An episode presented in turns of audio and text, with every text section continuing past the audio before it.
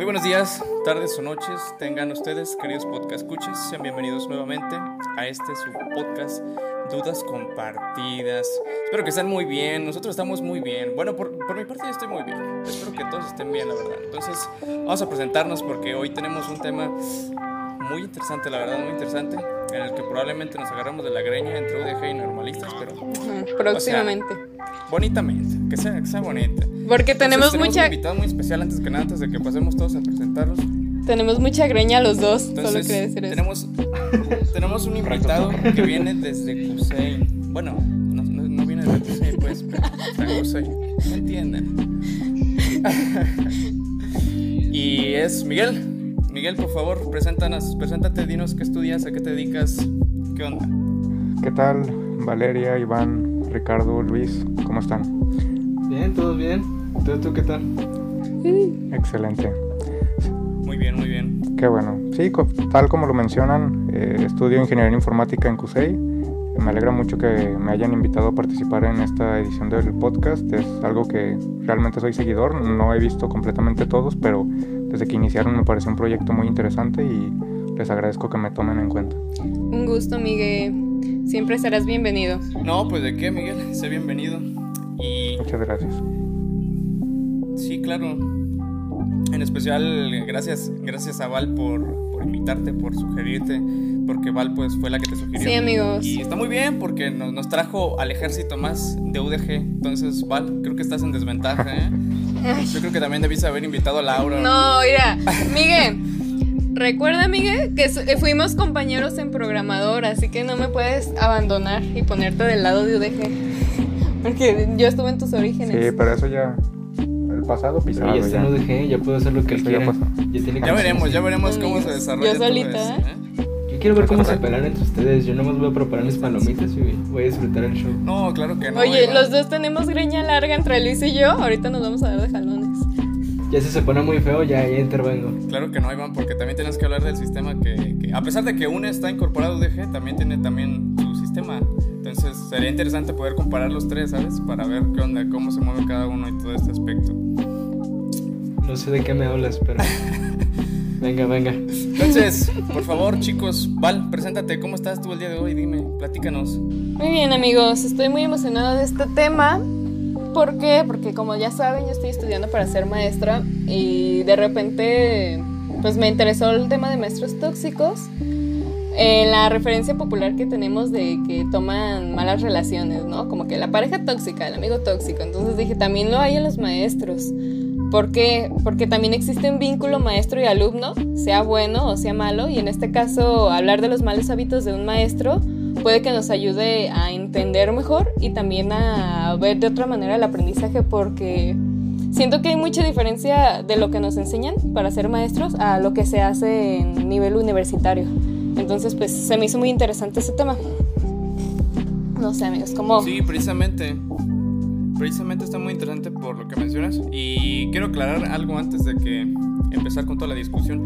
Y es que está muy interesante. eh, chavos, no se dejen muchas veces guiar por los temas o por el título de algo, ¿no? Porque, por ejemplo, este título que decidió Val, pues es un poco publicidad engañosa ahora sí, ¿no? Entonces, ya, ya veremos ahorita más adelante. Y también la- este tema de publicidad engañosa ya está por ahí entre En el lista de marketing. espera de los podcasts, de los temas que vayamos a hablar. Entonces, aguas, chavos, aguas con la publicidad engañosa, ¿eh? Porque pueden comprar cosas que luego, pues, les salen mal.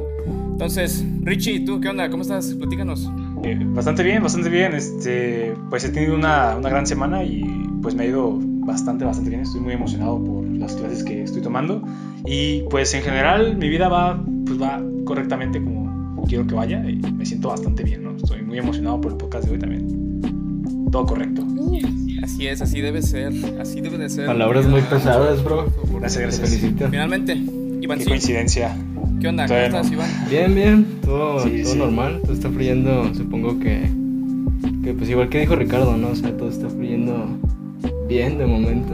Me, me estoy peleando con algunos profes, pero pues todo bien. Relación maestro-alumno tóxico.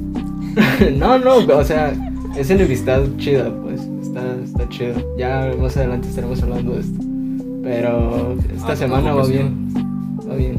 Y luego ahorita estábamos No platicando Luis y yo que el tema de la maestra gritona nos llegó como anillo al dedo porque ya habíamos escogido el tema y pasó eso de la maestra y yo dije, perfecto. Ah, sí, sí, sí, sí. La verdad.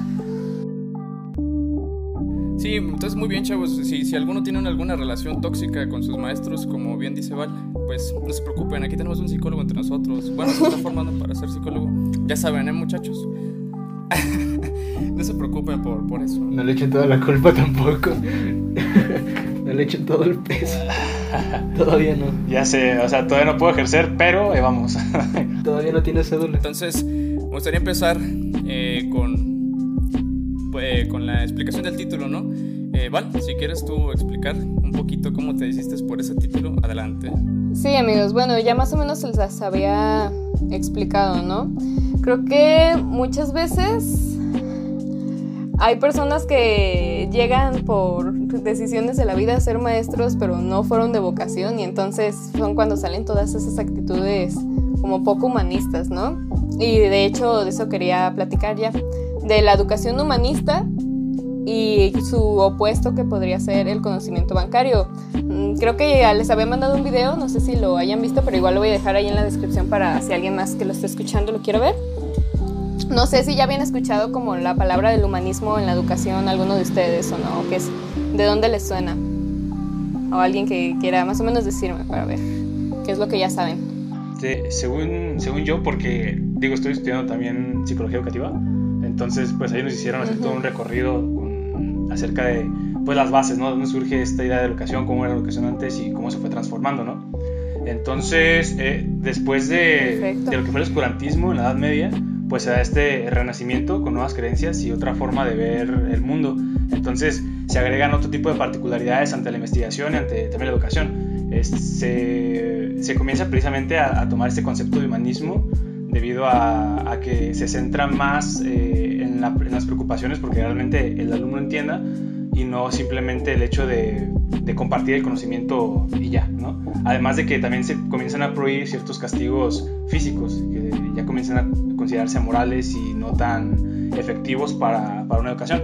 Y ya eh, también entra en juego la, la ilustración con Rousseau y, y su idea de centrarse en una educación más antropológica, el hecho de pensar más en el, ser, en el ser humano y cómo, cómo puede aprender, ¿no? Generar estrategias más eficientes para que realmente se pueda llegar a, a que el alumno comprenda el tema y pueda enseñar también a otros alumnos. Eso es lo que yo sabía. Sí, no, perfecto, Richie. Yo sabía que no me ibas a fallar, que tú ibas a andar al filo con esos temas. Por ejemplo, aquí yo encontré una definición, o sea, también que más o menos es lo mismo que dice Richie, ¿no? Pero con otras palabras. En la educación, el humanismo refleja el interés del ser humano, humano por superar vacíos que la educación tradicional u otras ideologías han dejado en el ser. El reconocimiento del potencial y las cualidades individuales representan una necesidad que debe ser abarcada y acatada por el sector educativo, con miras a brindar un mejor apoyo a la formación y consolidación pedagógica en nuestras sociedades. ¿Qué propone esto? Propone cambios de pensamiento y de metodología ante las necesidades de la población estudiantil, o sea, que se cambie la forma de enseñar. Ante ese panorama se dejan ver y escuchar movimientos encaminados a preparar y enfrentar al estudiante para el contexto, lo cual representa un reto en la nueva sociedad que tenemos que requiere acciones concretas desde las aulas para la formación humana integral. O sea, la educación humanista busca que lo que se enseñe te sirva para la vida real, que te sirva para el contexto en el que estás viviendo, que sea útil, que sea significativa, que te ayude a ser libre, a pensar distinto. Y por eso pues dicen que ahorita es un reto, ¿no? Por tantas ideologías, tantas cosas que hay, que ni siquiera sabemos cómo va a ser el futuro y tenemos que preparar como maestros a los alumnos para el futuro que es muy incierto. Eso sería la educación humanista. Aquí- quiero, ante- antes de que continúes con, con esos conceptos tan interesantes, eh, matizar un poquito de lo que hablamos en el título, ¿no? Eh, Este, porque precisamente yo, yo estoy un poco en conflicto con la palabra tóxico, ¿sabes? Es decir, eh, está bien, está bien como, como un título amarillista, Sí. tal vez se podría decir. Sí, para eso era. eh, pues sí, o sea, fue publicidad engañosa básicamente, ¿no? Porque Eh, el, el, contexto o el principio de, de este subprograma eh, mediático que hemos desarrollado con el paso del tiempo es hablar de los temas desde un punto que no sea la propia idea de la persona, sino un punto neutro. Entonces, eh, si, vienen, si vienen a escuchar este tema con la intención de desquitarse y de que no, que los maestros que no saben y que esto y que lo otro, no, pues la verdad ese, ese no es, no es el, el, el, tema. Eh, pues es, es, eso, ¿no? Fue básicamente un poquillo de ahí de publicidad engañosa para promocionar el próximo, próximos temas, que precisamente que es de la publicidad engañosa, ¿no? Entonces, pues vamos a hablar de este tema tan bonito y pero tan, tan escabroso, ¿no? De una manera muy objetiva y pues dejando, tratando de dejar de lado creencias personales, ¿no? Y básicamente enfocarnos en contextos históricos y todo este tipo de vertientes para poder abordarlo correctamente. Entonces, eh, para ahora sí ya comenzar a entrar de fondo con la educación eh, humanista y esto de la educación bancaria y todo eso, quiero, quiero recalcar una cosa muy interesante que precisamente uh, entre, si mal no recuerdo, fue Val y fue Iván, quien, eh, quien alabaron en el podcast del capitalismo, que dijeron, es que el capitalismo trajo una mejor educación. Y creo que hoy vamos a hablar de que no es cierto, entonces va a estar muy interesante eso, ¿sabes? Porque precisamente el, el, el modelo educativo en el que tenemos es básicamente el pues es el mismo capitalismo que tenemos en el trabajo, porque estamos en el trabajo y son ocho horas de trabajo, no tenemos tiempo para hacer esto o tal, vivimos enfocados en qué vamos a hacer en el trabajo y pues en la escuela pues prácticamente es lo mismo, son casi ocho horas, más lo que hagas de transporte, yo en mi caso a veces hago una hora y media o dos y, y muchas veces más ahora en clases en línea pues no te queda cosas para hacer, por ejemplo, lectura de placer o tus hobbies o X cosas, ¿no? Entonces va a estar muy interesante, va a estar muy interesante realmente. Ya más al rato nos verán a, a Val y a mí pelear probablemente, agarrándonos de la greña, aprovechando que tenemos la greña larga. Entonces vamos, vamos a ver. Digo, esperemos todo sea, todo sea académico. Ah, sí, claro, claro. Son amigos como siempre. A lo correcto. Sí, siendo imparcial, claro. Sí, sí. Al rato te voy y te llevo unas galletas, no te preocupes. Muy bien. Entonces vamos a empezar, Val. ¿O alguien Eh, más que quiera comentar Defínenos del tú, entonces tu, tu concepto. per- yo, digo que primero tú con tu concepto pe- personal de educación humanista y el conocimiento bancario para poder arrancar entre nosotros, que tú estás más enfocada a eso. Entonces, por favor, arráncanos. Sí, sí, o sea, de educación humanista, como les decía, es ver al estudiante no nada más como una, un objeto que añade su información y le vas metiendo y metiendo información. Sería como es lo opuesto, ¿no? Educación humanista es preocuparte y verlo como un ser humano que ya es pensante, que ya tiene ideas antes de que tú vayas a meterle algo y lo, lo tienes que conocer. Tienes que saber cómo se siente. Por ejemplo, en la primaria nos meten mucho que un maestro humanista llega y te pregunta cómo te sientes, estás bien, estás mal, tuviste algún problema en casa. O sea, qué es lo que ya sabes de este tema, qué es lo que tú opinas, qué es lo que necesitas aprender, ¿no? Así es como la, la educación humanista que aplicamos nosotros, ¿no? Como maestros de primaria. Ahora, el conocimiento bancario. Según Paulo Freire, que es uno de mis filósofos políticos educativos favoritos, y después lo voy a estar platicando más como de su trayectoria, todo eso. Él agarró este concepto justamente como para dar un opuesto, que dice que el conocimiento bancario es como si los alumnos fueran una cuenta de banco y tú les quieres estar metiendo dinero, o sea, como, pero en este caso el dinero pues son temas, cosas de memorización, palabras, así, ¿no? El centro de la educación ahí no es el alumno, es el maestro. Entonces el maestro da las clases como él le da la gana y los alumnos se tienen que adaptar. Él conduce al alumno a la memorización mecánica de los contenidos. Ah, hoy vamos a ver sumas, hoy vamos a ver restas, hoy vamos a ver fracciones y este es el procedimiento y apréndanselo y ya. Y el que aprendió bueno y el que no, no. Los alumnos son algo así como recipientes en los que se deposita el saber y el maestro no se comunica, sino que realiza depósitos que los alumnos aceptan dócilmente. El único margen de acción posible para los estudiantes en una situación así es archivar conocimientos. Como les digo, entonces yo tomé esas dos cosas que a mí se me hace como que son los opuestos, ¿no? Como la educación humanista, que también Pablo Freire le llama educación liberadora, y el opuesto que es el conocimiento bancario. Muy bien, muy bien. Rich- Richie, ¿gustarías tú aportar eh, a lo que dijo Val? Ah, Creo que pues dio en el clavo, ¿no? Creo que la explicación acerca de la educación bancaria está perfecta. Eh, no, no podría como agregarle o tal, solamente sería como pues compartirle en media. Este, en cuanto a conceptos, pues ya iremos desmenuzando eh, pues las propias consideraciones y vivencias que hemos tenido acerca de pues estos dos, dos grandes eh, conceptos, pero pues ya después yo creo que está bastante, bastante bien explicado. Sí. Miguel, tú platícanos, ¿cu- cu- ¿cuál consideras que, que es el más apto? ¿Tú qué consideras de estos dos conceptos de educación humanista y conocimiento bancario?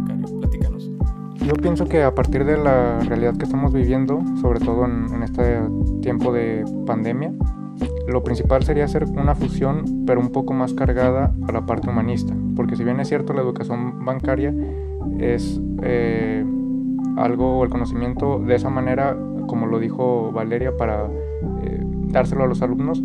A algunos alumnos sí les funciona, pero a otros lo ven más por la parte del, del ser humano, ¿no? Entonces, obviamente cada persona aprende de una manera diferente y si se lograra fusionar un poco esas dos eh, ramas o esas dos vertientes, creo que sería una solución adaptada para hoy en nuestros días. Quizá a lo mejor en 5 o 20 años no sea una solución, pero debido al- a las consecuencias que estamos teniendo ahora, creo que pudiera ser una buena alternativa. Iván, Iván, te veo consternado. A ver, platícanos. Interesante, interesante. ¿Qué onda? ¿Qué, cuen- qué cuentas sobre estos dos términos? Ay, es que yo estoy... No, no quiero apoyar a ninguno de los dos términos, la neta. Porque... O sea, el, el término de la educación bancaria, pues es lo que llevamos viviendo, pues, supongo, la mayor parte del tiempo, desde eh, 1800, la, la revolución industrial. Y hasta cierto punto, pues literalmente, pues somos obreros. Todavía es- en el sistema educacional todavía sigue siendo obreros, que es lo que decía Valeria acerca de que nada más son recipientes. O las personas nada más terminan siendo como un usuario para el conocimiento. Y hay algo muy importante que, que hasta en la misma palabra, pues, de educación humanista, que ya entra mucho este concepto de hu- humanizar más al- a la persona, al, al usuario que el hecho de decirle usuario a alguien este, ya cuenta mucho como para deshumanizarlo. Y yo pienso que el, el punto de que eh, la educación se vuelva humanista es, para mí se vuelve demasiado utópico. No, no sé si llegan como a seguirme un poquito. Y me refiero a que es, una, es, es, es bueno manejarlo de una manera humanista, sí pero también hay que estar conscientes de la realidad que estamos viviendo. O sea, me refiero a que no todo, no todo es, es tan fácil, no todo, no todo el conocimiento es, es yo, te, yo te doy lo que sé y a ver si te entra. Y hay algo que dijo mucho acerca de, de que el profesor llega y te menciona cómo estás, lo cual está muy padre porque eso indica empatía del profesor hacia el alumno y eso está muy chido. Pero también demasiada empatía es, es malo, lo, como, como lo mencionábamos en Ocio. Y también en, cuestión de capitalismo, este, esto de tratar de humanizar está muy padre, como ya lo dije, pero también ha de traer sus, sus desventajas como todo. Y yo siento que como estamos muy verdes al respecto, va a haber muchas fallas respecto a esta educación humanista. Y no sé, me, me gustaría entrar un poquito más a, a, la educación humanista, porque sí siento que ahorita es muy, muy utópico, el concepto que dio Valeria es muy, muy utópico a mi parecer. Valeria. Bueno, Val, adelante. Sí, creo que estamos... Ajá. Creo que estamos un poquito confundidos con el concepto de mm, educación bancaria con el conductismo y educación liberadora como en ese concepto utópico, ¿no? Eh, Claro, lo tenemos que aterrizar a la realidad, pero, y por ejemplo, el conductismo sí habla más como de enseñar y en aprender una conducta entre los maestros que le das a los alumnos de pórtate bien, este, apréndete esto, memoriza, no es malo. No es malo y como maestro tenemos que tener de todas las teorías un poco. ¿Por qué? Porque todos los alumnos aprenden diferente y tú tienes que agarrar a un grupo de 50 alumnos parejo, ¿no? O no sé cuántos somos en la universidad, a veces somos hasta más.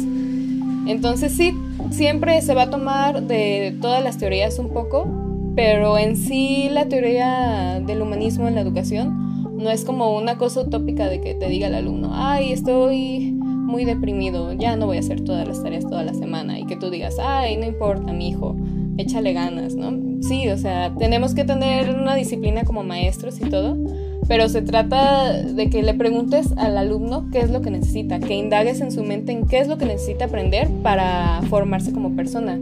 Hay una película que no sé cómo se llama, pero representa mucho ese modelo de una maestra que llega a contexto de una escuela americana en la que pues son muchos alumnos pobres y así, ¿no? Y no sé si saben, pero el sistema educativo de allá es muy muy conductista o en mucho de que hacen exámenes de preguntas de opción múltiple y a los que les va mejor en las escuelas pues les pagan más o les pagan menos. Entonces, pues tienen esa escuela como que, ay, son niños que no estudian, niños de calle, que no les interesa la escuela, que son desordenados, pues a ellos hay que tratarlos con mano dura y hay que gritarles y hay que regañarlos y no les den buenos libros porque no se los merecen y los van a descomponer, los van a rayar. Entonces llega esta maestra como con la idea de una educación más humanista y empieza a conocer a los alumnos y se da cuenta de que ella viene de un contexto privilegiado y ellos son pobres, que a ellos no les interesa aprender a, no sé, a escribir o a, a estudiar a Shakespeare porque pues ellos tienen otros problemas en su realidad.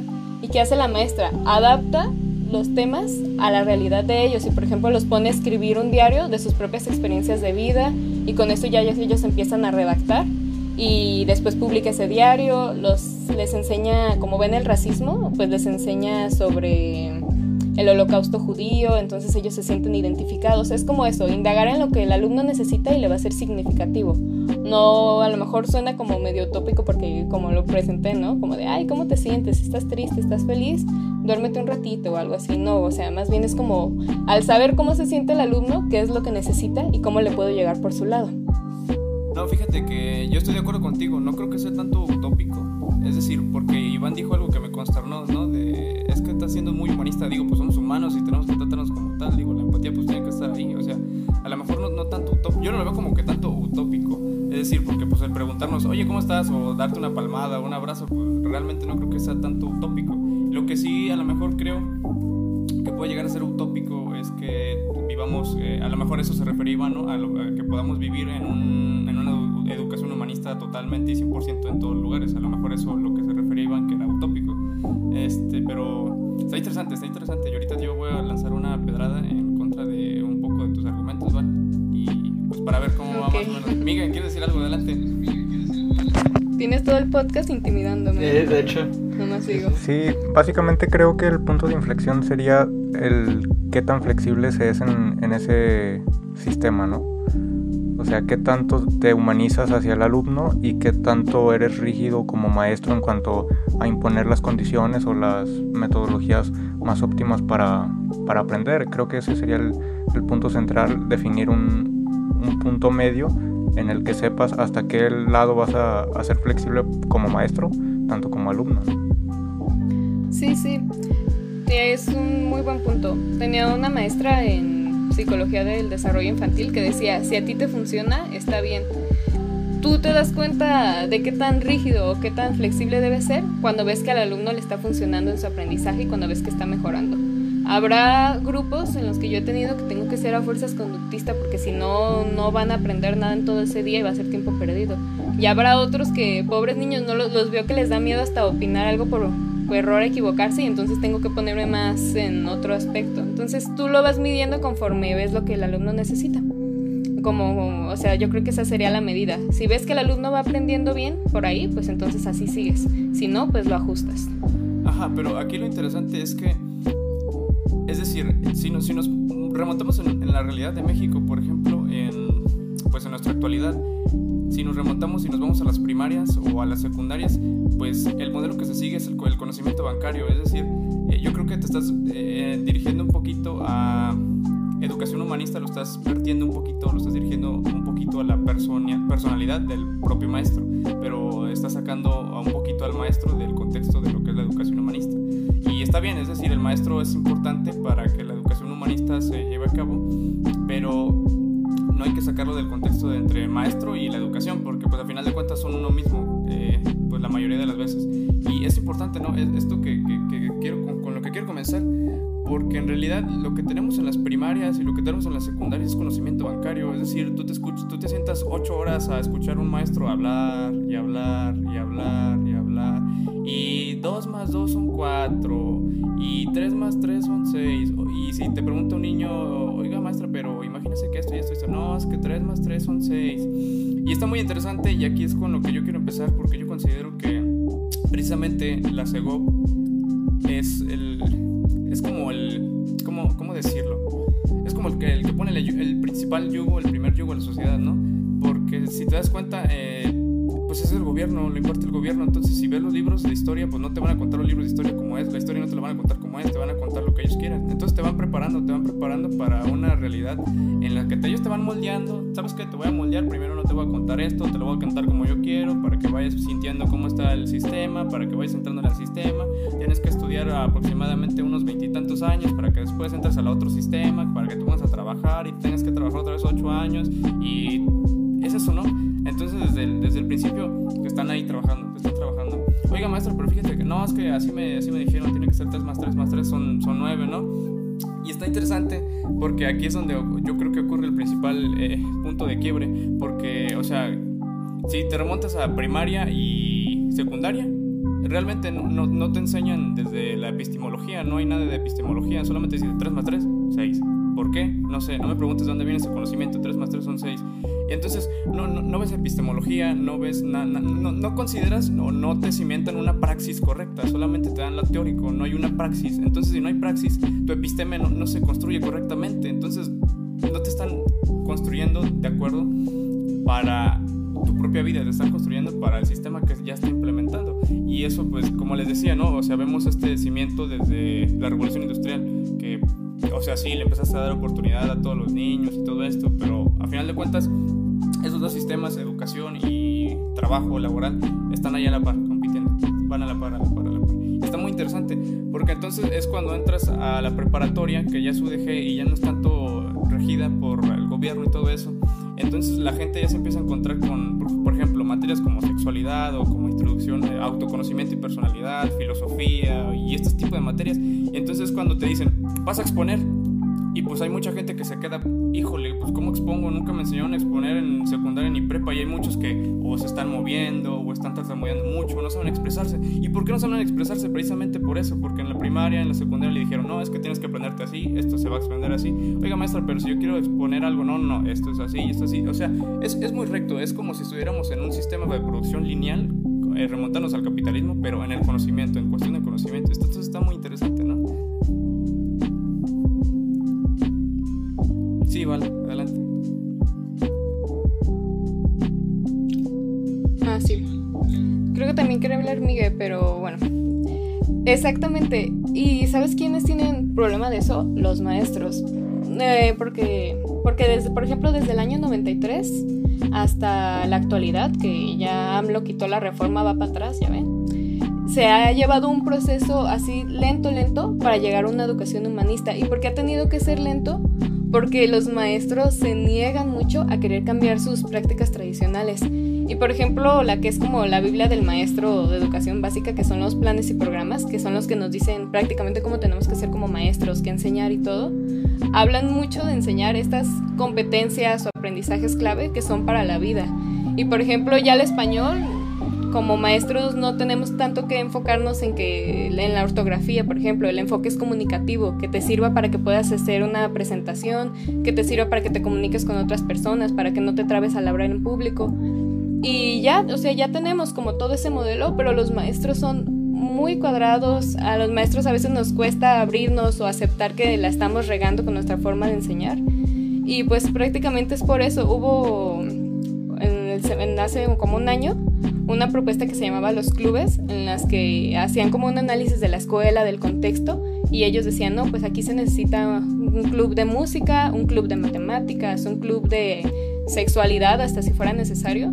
Pero los maestros se seguían atendiendo a que no les gustaba eso, a que era una pérdida de tiempo, a que, o sea, yo creo que a veces la misma terquedad del maestro es la que impide que avancemos y por eso han ido tan lentos los planes y programas. A lo mejor si lo hubiéramos aceptado de otra manera irían rápido. Pero por ejemplo ahorita, ¿no?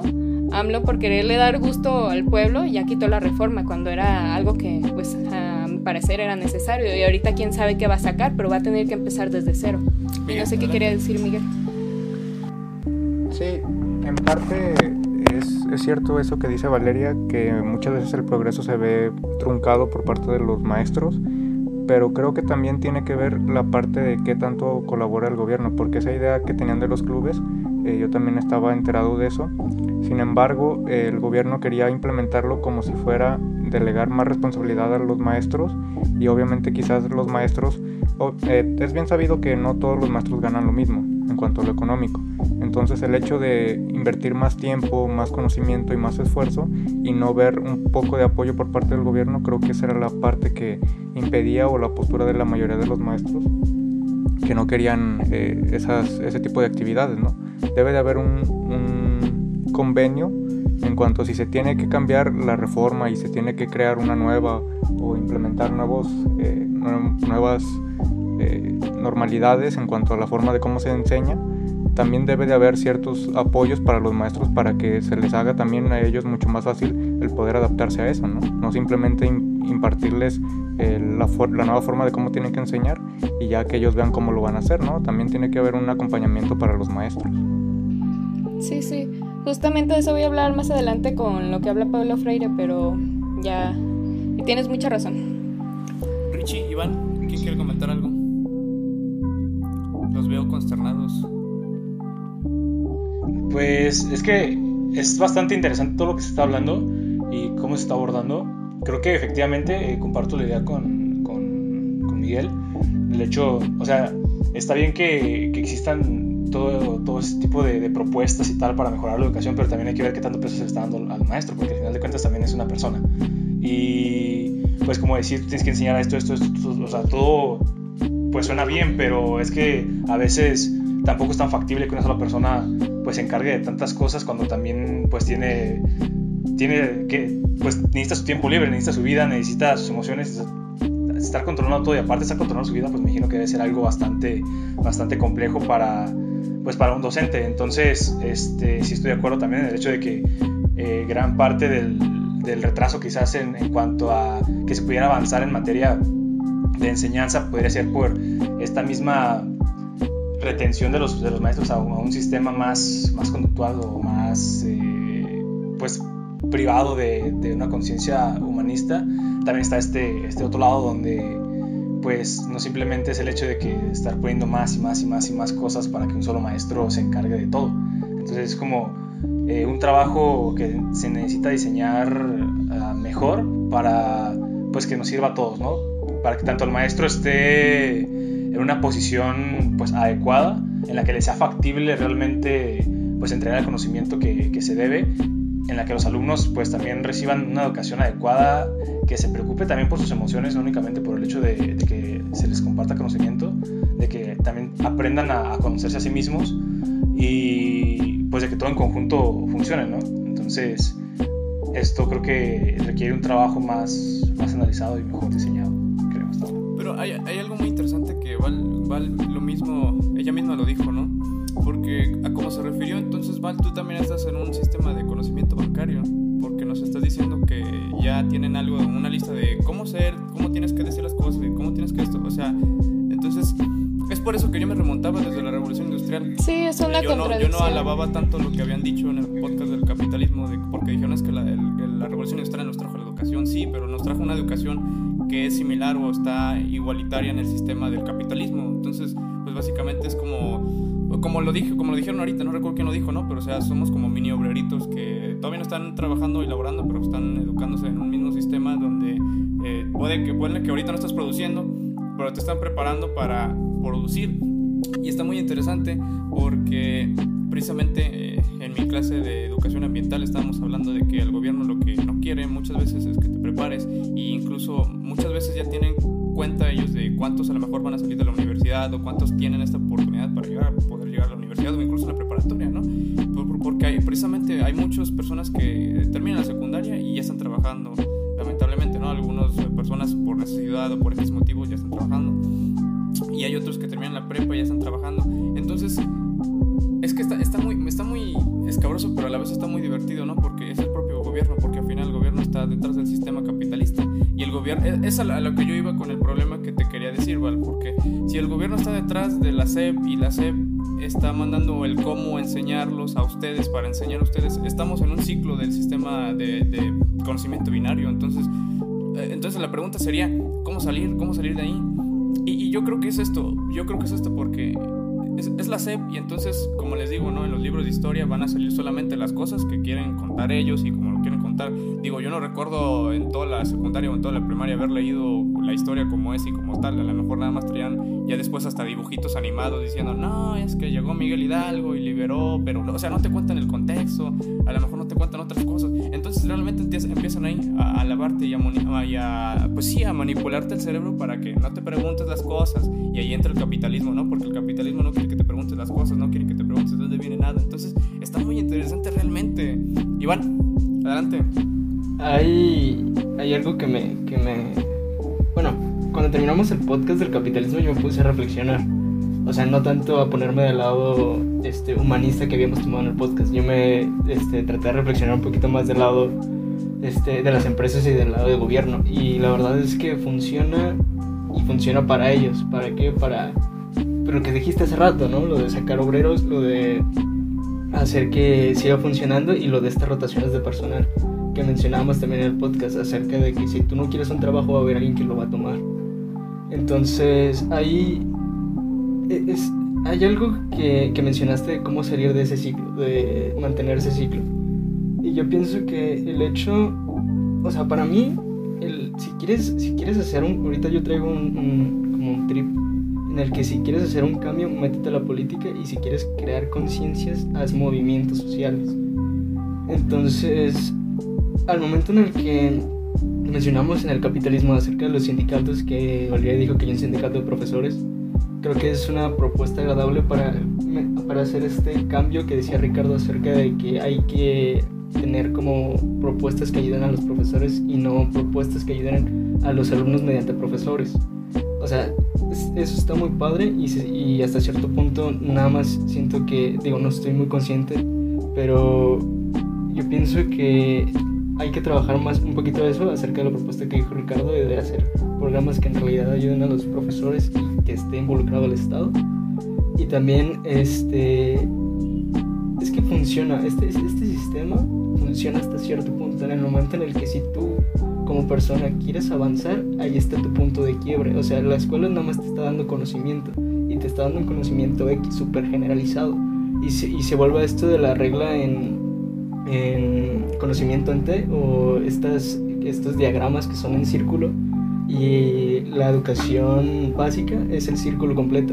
Entonces tú ya decides, tú como persona, decidas a qué, a qué dirección de conocimiento te guías.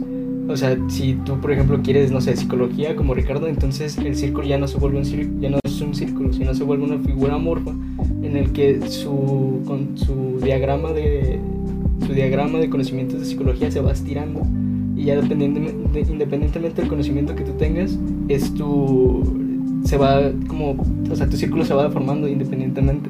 Y yo pienso que no es tanto, o sea, para mí no es tanto que la educación esté tan equivocada, digo, sí estoy de acuerdo con que hace falta varios cambios y hace lo, lo de este cambio de la educación humanista, que está muy padre. Hay una, creo que hay un, una serie que se llama Merly, no sé si la han visto, que engloba más o, men, más o menos el concepto de educación humanista.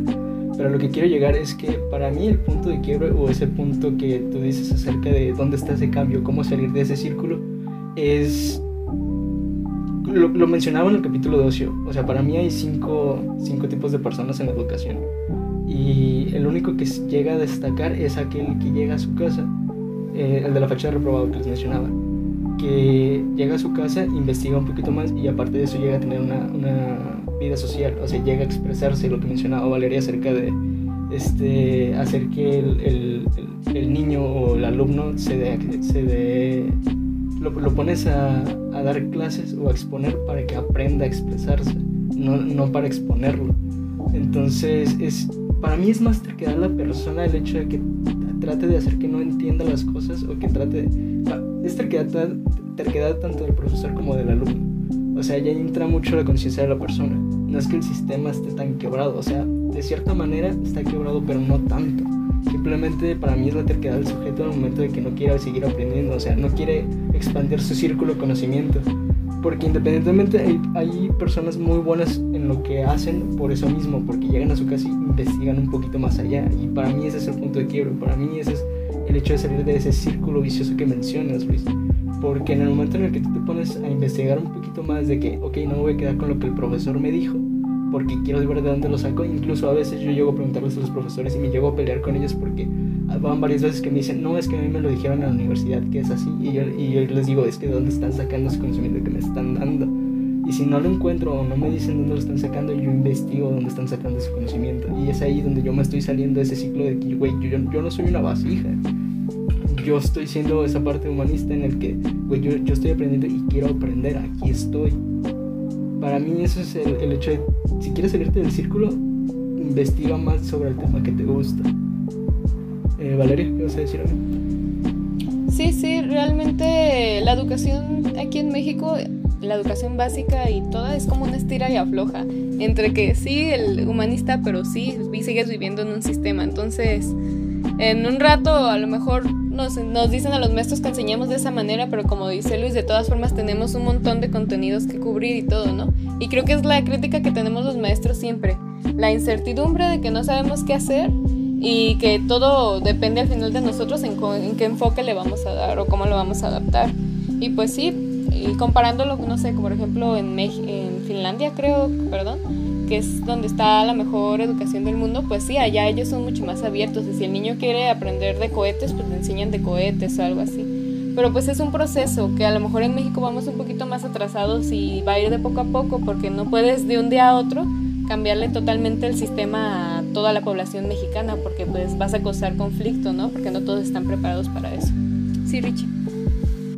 Y, y también influye, bueno, esto lo menciono mucho, pero porque considero que, que, es así, o sea, viene desde la teoría Foucaultiana del poder.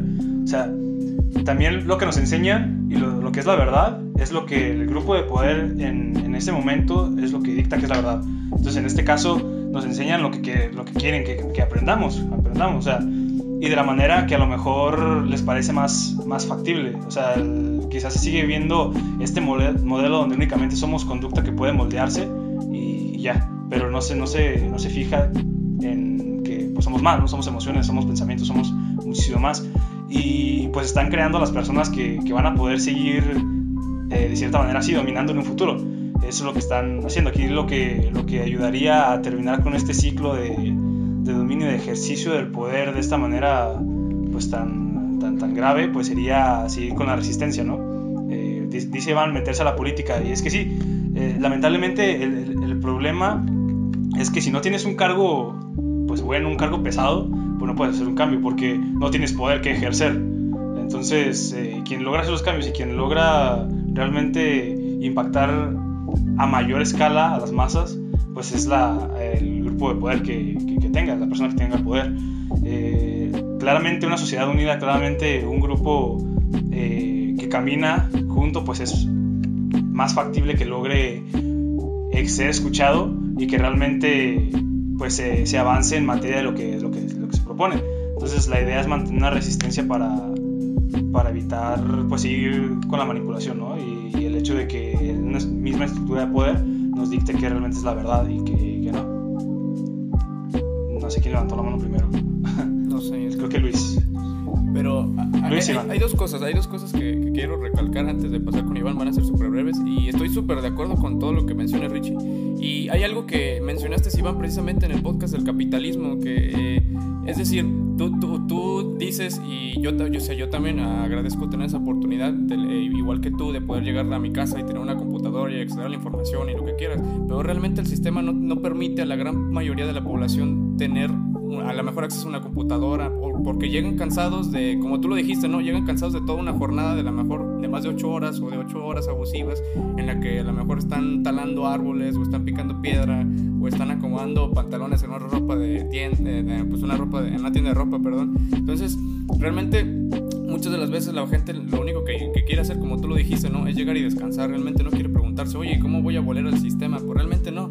Y entonces es por eso que yo considero que es muy importante hacer el cambio precisamente desde la educación, o sea, enseñar desde la epistemología para que tengas tu praxis puedes tener una praxis buena y puedes tener una praxis completa desde que te estés preguntando, yo, pues, te estés preguntando ya desde la secundaria, tal vez no en la primaria porque sería exigir mucho, pero ya empezar a preguntarte en la secundaria, oye, ¿qué onda? ¿Qué puedo hacer yo para cambiar? Como tú dices, Iván, ¿qué puedo hacer yo para no seguir tan recto? ¿Qué puedo hacer esto? Pero realmente, o sea, sea, si nos ponemos a, los pies en la tierra y ponemos a pensar, realmente no sucede. Porque si sucediera, dime de dónde sacas a más de, yo qué sé, unos, mm, por decir un dato, pero más de 15 mil personas diciendo que rifar un avión es buena idea. O sea, pues no. ¿Qué onda con eso, no? hay, hay algo que, eh, que mencionaba acerca de Ricardo, ¿no? De la resistencia, seguir un poquito más en la resistencia. Incluso para ser resistencia necesitas saber qué chingados estás haciendo o sea, para hacer tu desmán, para, para involucrarte en todo esto, necesitas saber qué es lo que estás haciendo. Hay muchas personas que dicen de manera, o sea, que lo dicen muy bonito, ¿no? Hay que hacer resistencia y esa resistencia suena muy utópica cuando en realidad no saben lo que están haciendo, cuando no saben este, qué conceptos están manejando, la misión, la visión, este, todos, todos estos conceptos que se ven en administración y, y no en administración, sino también sea, es un poquito más de este, autocrítica, ¿no? O sea, de qué chinga estamos haciendo y para qué lo estamos haciendo. Y también entra mucho lo de lo que decían acerca, bueno, me llegó mucho a la mente lo de la este la educación de primaria y todo eso. Que o sea, el, el, el, Estado lo que te otorga es un conocimiento general, porque no te va a otorgar un conocimiento específico en algo, eso ya depende de ti y depende de qué tanta terquedad tú tengas al, al, querer saber, este, entre comillas, quién eres o qué es lo que quieres. Porque para saber lo que quieres necesitas saber quién chingados eres. Y de ese lado yo estoy a favor del lado de educación humanista. Porque hasta cierto punto te está apoyando en decisiones que quizá tú no tengas la experiencia para llevar esas, esas emociones. Pero hay un, hay un psicólogo, no recuerdo cuál, pero hizo un experimento con sus hijas, a lo cual en la comunidad de, de psicología no se ve, no se, no se toma como ético. Pero él lo que hizo es que puso a sus hijas a jugar ajedrez desde, desde chiquitas. Entonces, este psicólogo lo que hizo es que sus hijas fueran excelentes jugando ajedrez, excelentísimas, y al mismo tiempo tenían el conocimiento que les otorgaba el Estado. Iban a la escuela y tenían sus actividades cotidianas, pero de, de, una hora a cierta hora les ponía a jugar ajedrez diario, y llegaron a ser este, muy buenas en, en ajedrez, en juegos de ajedrez.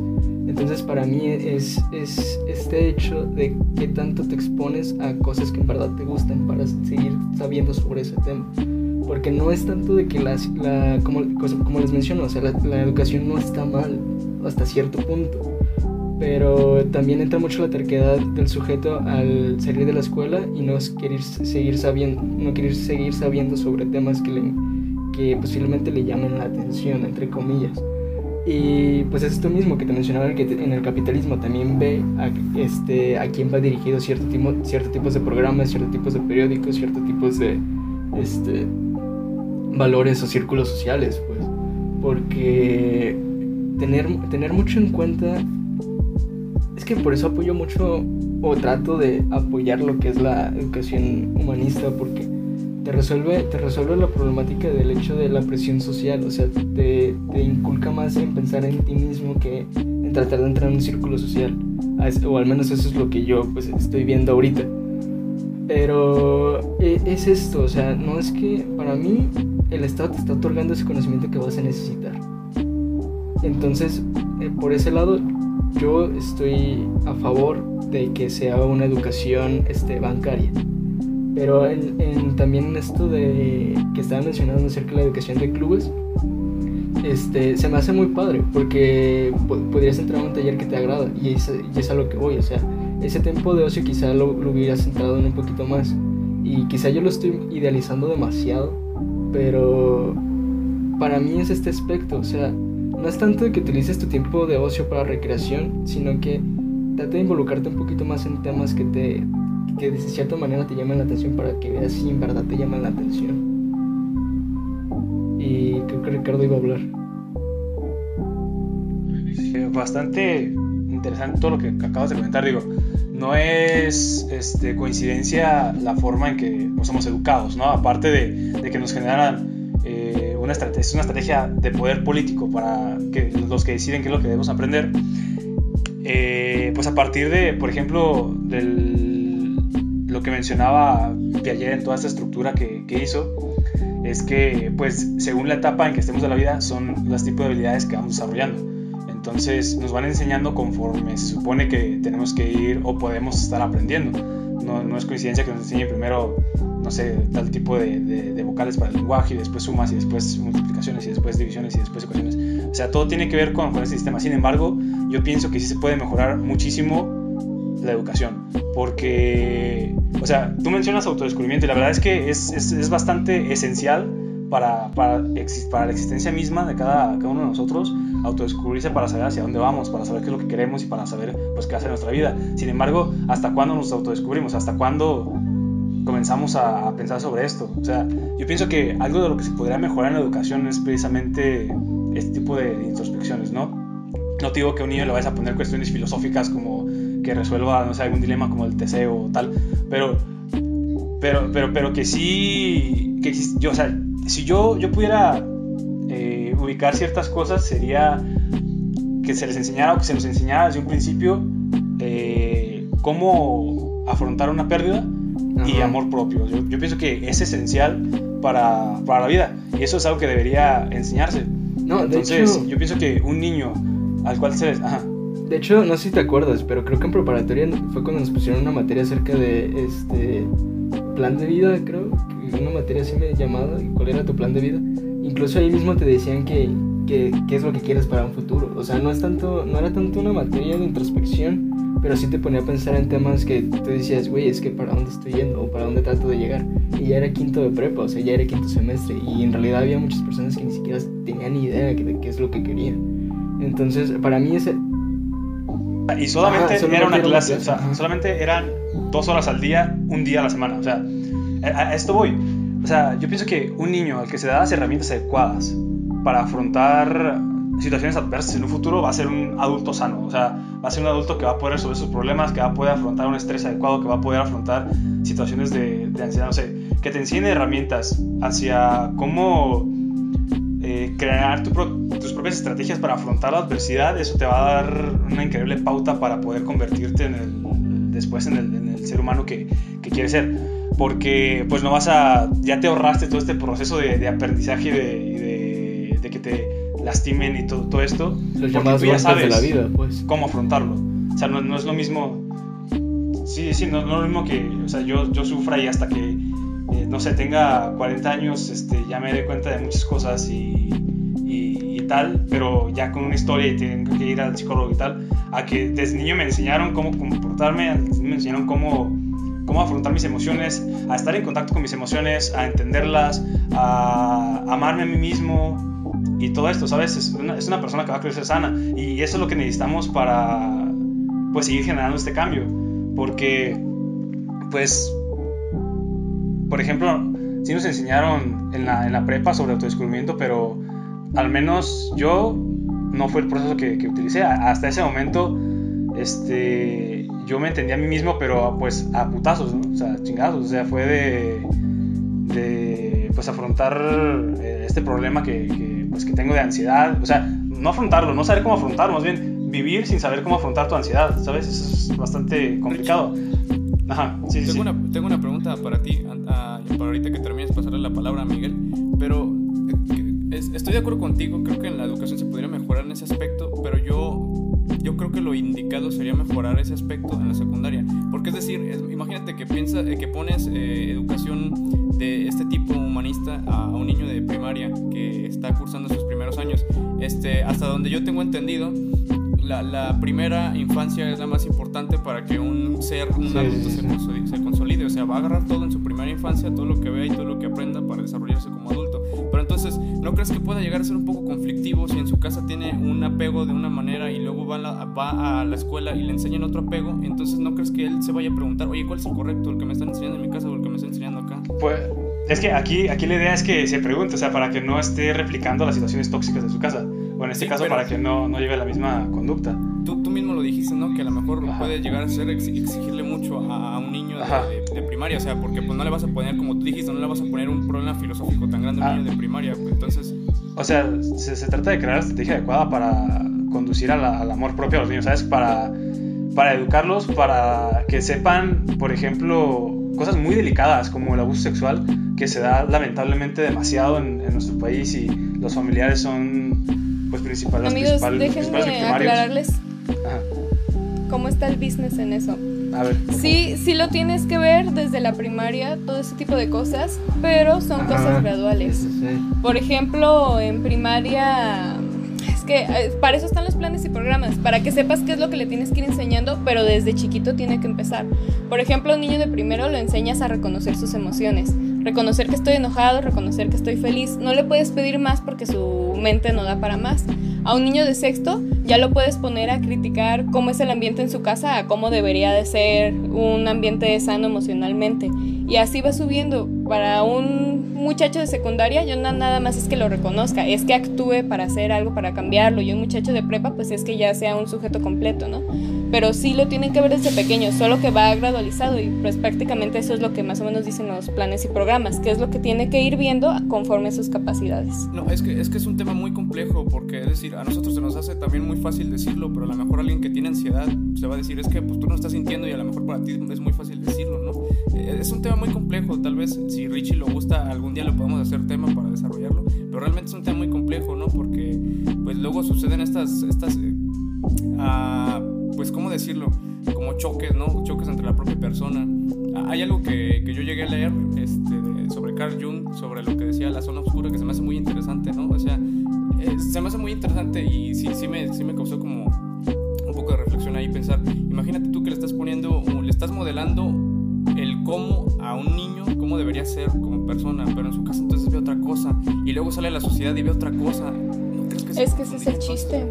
O sea, pues, yo, yo, yo, lo vería así, yo, yo lo vería, como, o sea, como tú lo dices, Val, ir, ir haciendo, graduarlo, ir haciéndolo gradualmente, pero en, en la secundaria ya aventar como que más cosas. Pero es que es precisamente, por, yo por eso estoy de acuerdo contigo, Richie, de que sí se puede mejorar más la educación, porque, o sea, no te están enseñando epistemología de las cosas, no te están enseñando a construir tu praxis correctamente ni en la primaria ni en la secundaria, ¿no? Entonces está, está muy interesante realmente, está muy interesante. Pero Miguel, adelante, a ver. Respecto a eso... El invitado y no lo dejamos hablar. no, no se preocupen. Eh, creo que tienen ahí un punto muy importante, que es la parte de, de, la educación, que por ejemplo desde preescolar se ve como educación socioemocional. Sí hay cierto eh, acompañamiento por parte del docente desde primero de, de preescolar. El problema muchas veces creo que es también el entorno familiar en el que viven los niños y sobre todo la forma en la que se educa, porque por ejemplo a un niño si bien quiere o, o si los padres no quieren, lo meten hasta segundo o tercero de, de preescolar. Entonces de ahí comienza el, el, problema.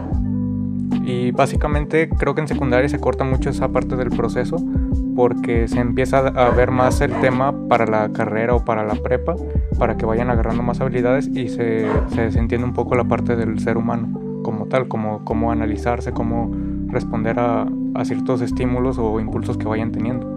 Creo que esa es una perspectiva en cuanto a la adolescencia, que obviamente también es una etapa muy complicada la adolescencia pero no hay esa parte de, acompañamiento por parte de algunos profesores y sobre todo del entorno familiar.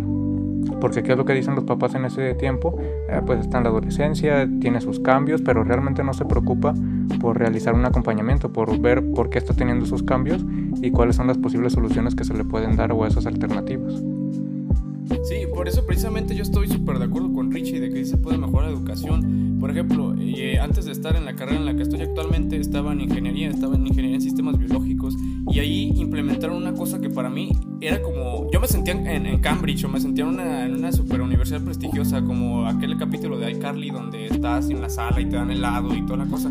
Y yo me, yo me sentía así, yo me sentía así realmente porque eh, el viernes, el viernes o sea, aparte de todas las materias que estamos atascadas, porque eran cinco materias de matemáticas y nada más biología, ¿no?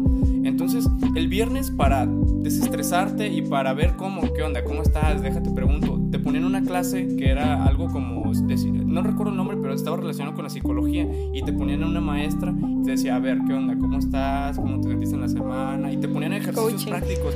Y o sea, realmente yo creo que eso no es no, no, lo aplican en ninguna otra carrera, no creo que en enfermería lo apliquen o no creo que en, en, en otras carreras de, de, UDG lo implementen. Por lo menos ahorita donde yo estoy en la nueva carrera. Bueno, amigos, conmigo sí.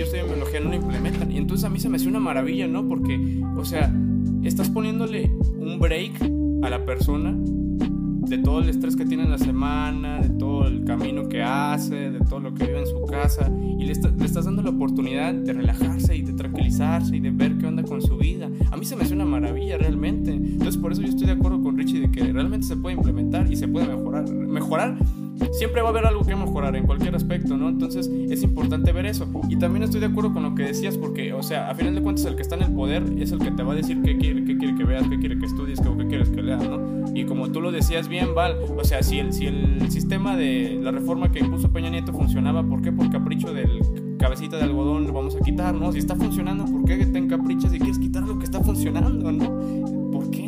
Está muy interesante todo eso. Val, ¿querías decir algo? Adelante. Sí, o sea, justamente ahí veo el contraste de cómo tú, tú decías, Luis, el ejemplo, cómo los maestros universitarios como que olvidan todas esas cosas que son parte de ser un maestro. Que, por ejemplo, la mamá de Miguel, que creo que es maestra de preescolar, ¿verdad? Ajá. Ajá, que, que nos enseñan a nosotros, ¿no? ¿En qué punto piensas que porque un estudiante ya es adulto, no va a necesitar todas esas cosas, ¿no? Y tú te diste cuenta de la diferencia.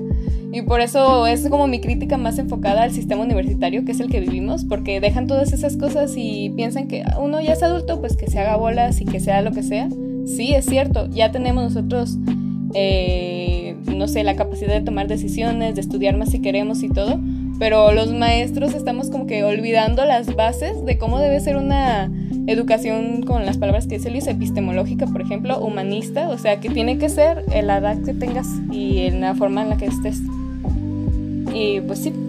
Sí, por ejemplo, estaría interesante tú, Miguel, tú que estás en, en CUSEI, platícanos cómo ha sido tu experiencia con, con, la forma en que llevas clases, con, ya que ya, ya, estás a punto de graduarte, ¿qué onda? ¿Cómo lo has visto? ¿Te has visto estresado en algún punto? ¿Te has visto? Eh, platícanos tu, tu relación con, con, con, la carrera y con CUSEI. Sí, claro, con gusto. Eh, yo actualmente estoy en séptimo semestre. Eh, creo que ya espero también terminar en, en ocho semestres, no, no, extenderlo un poco más.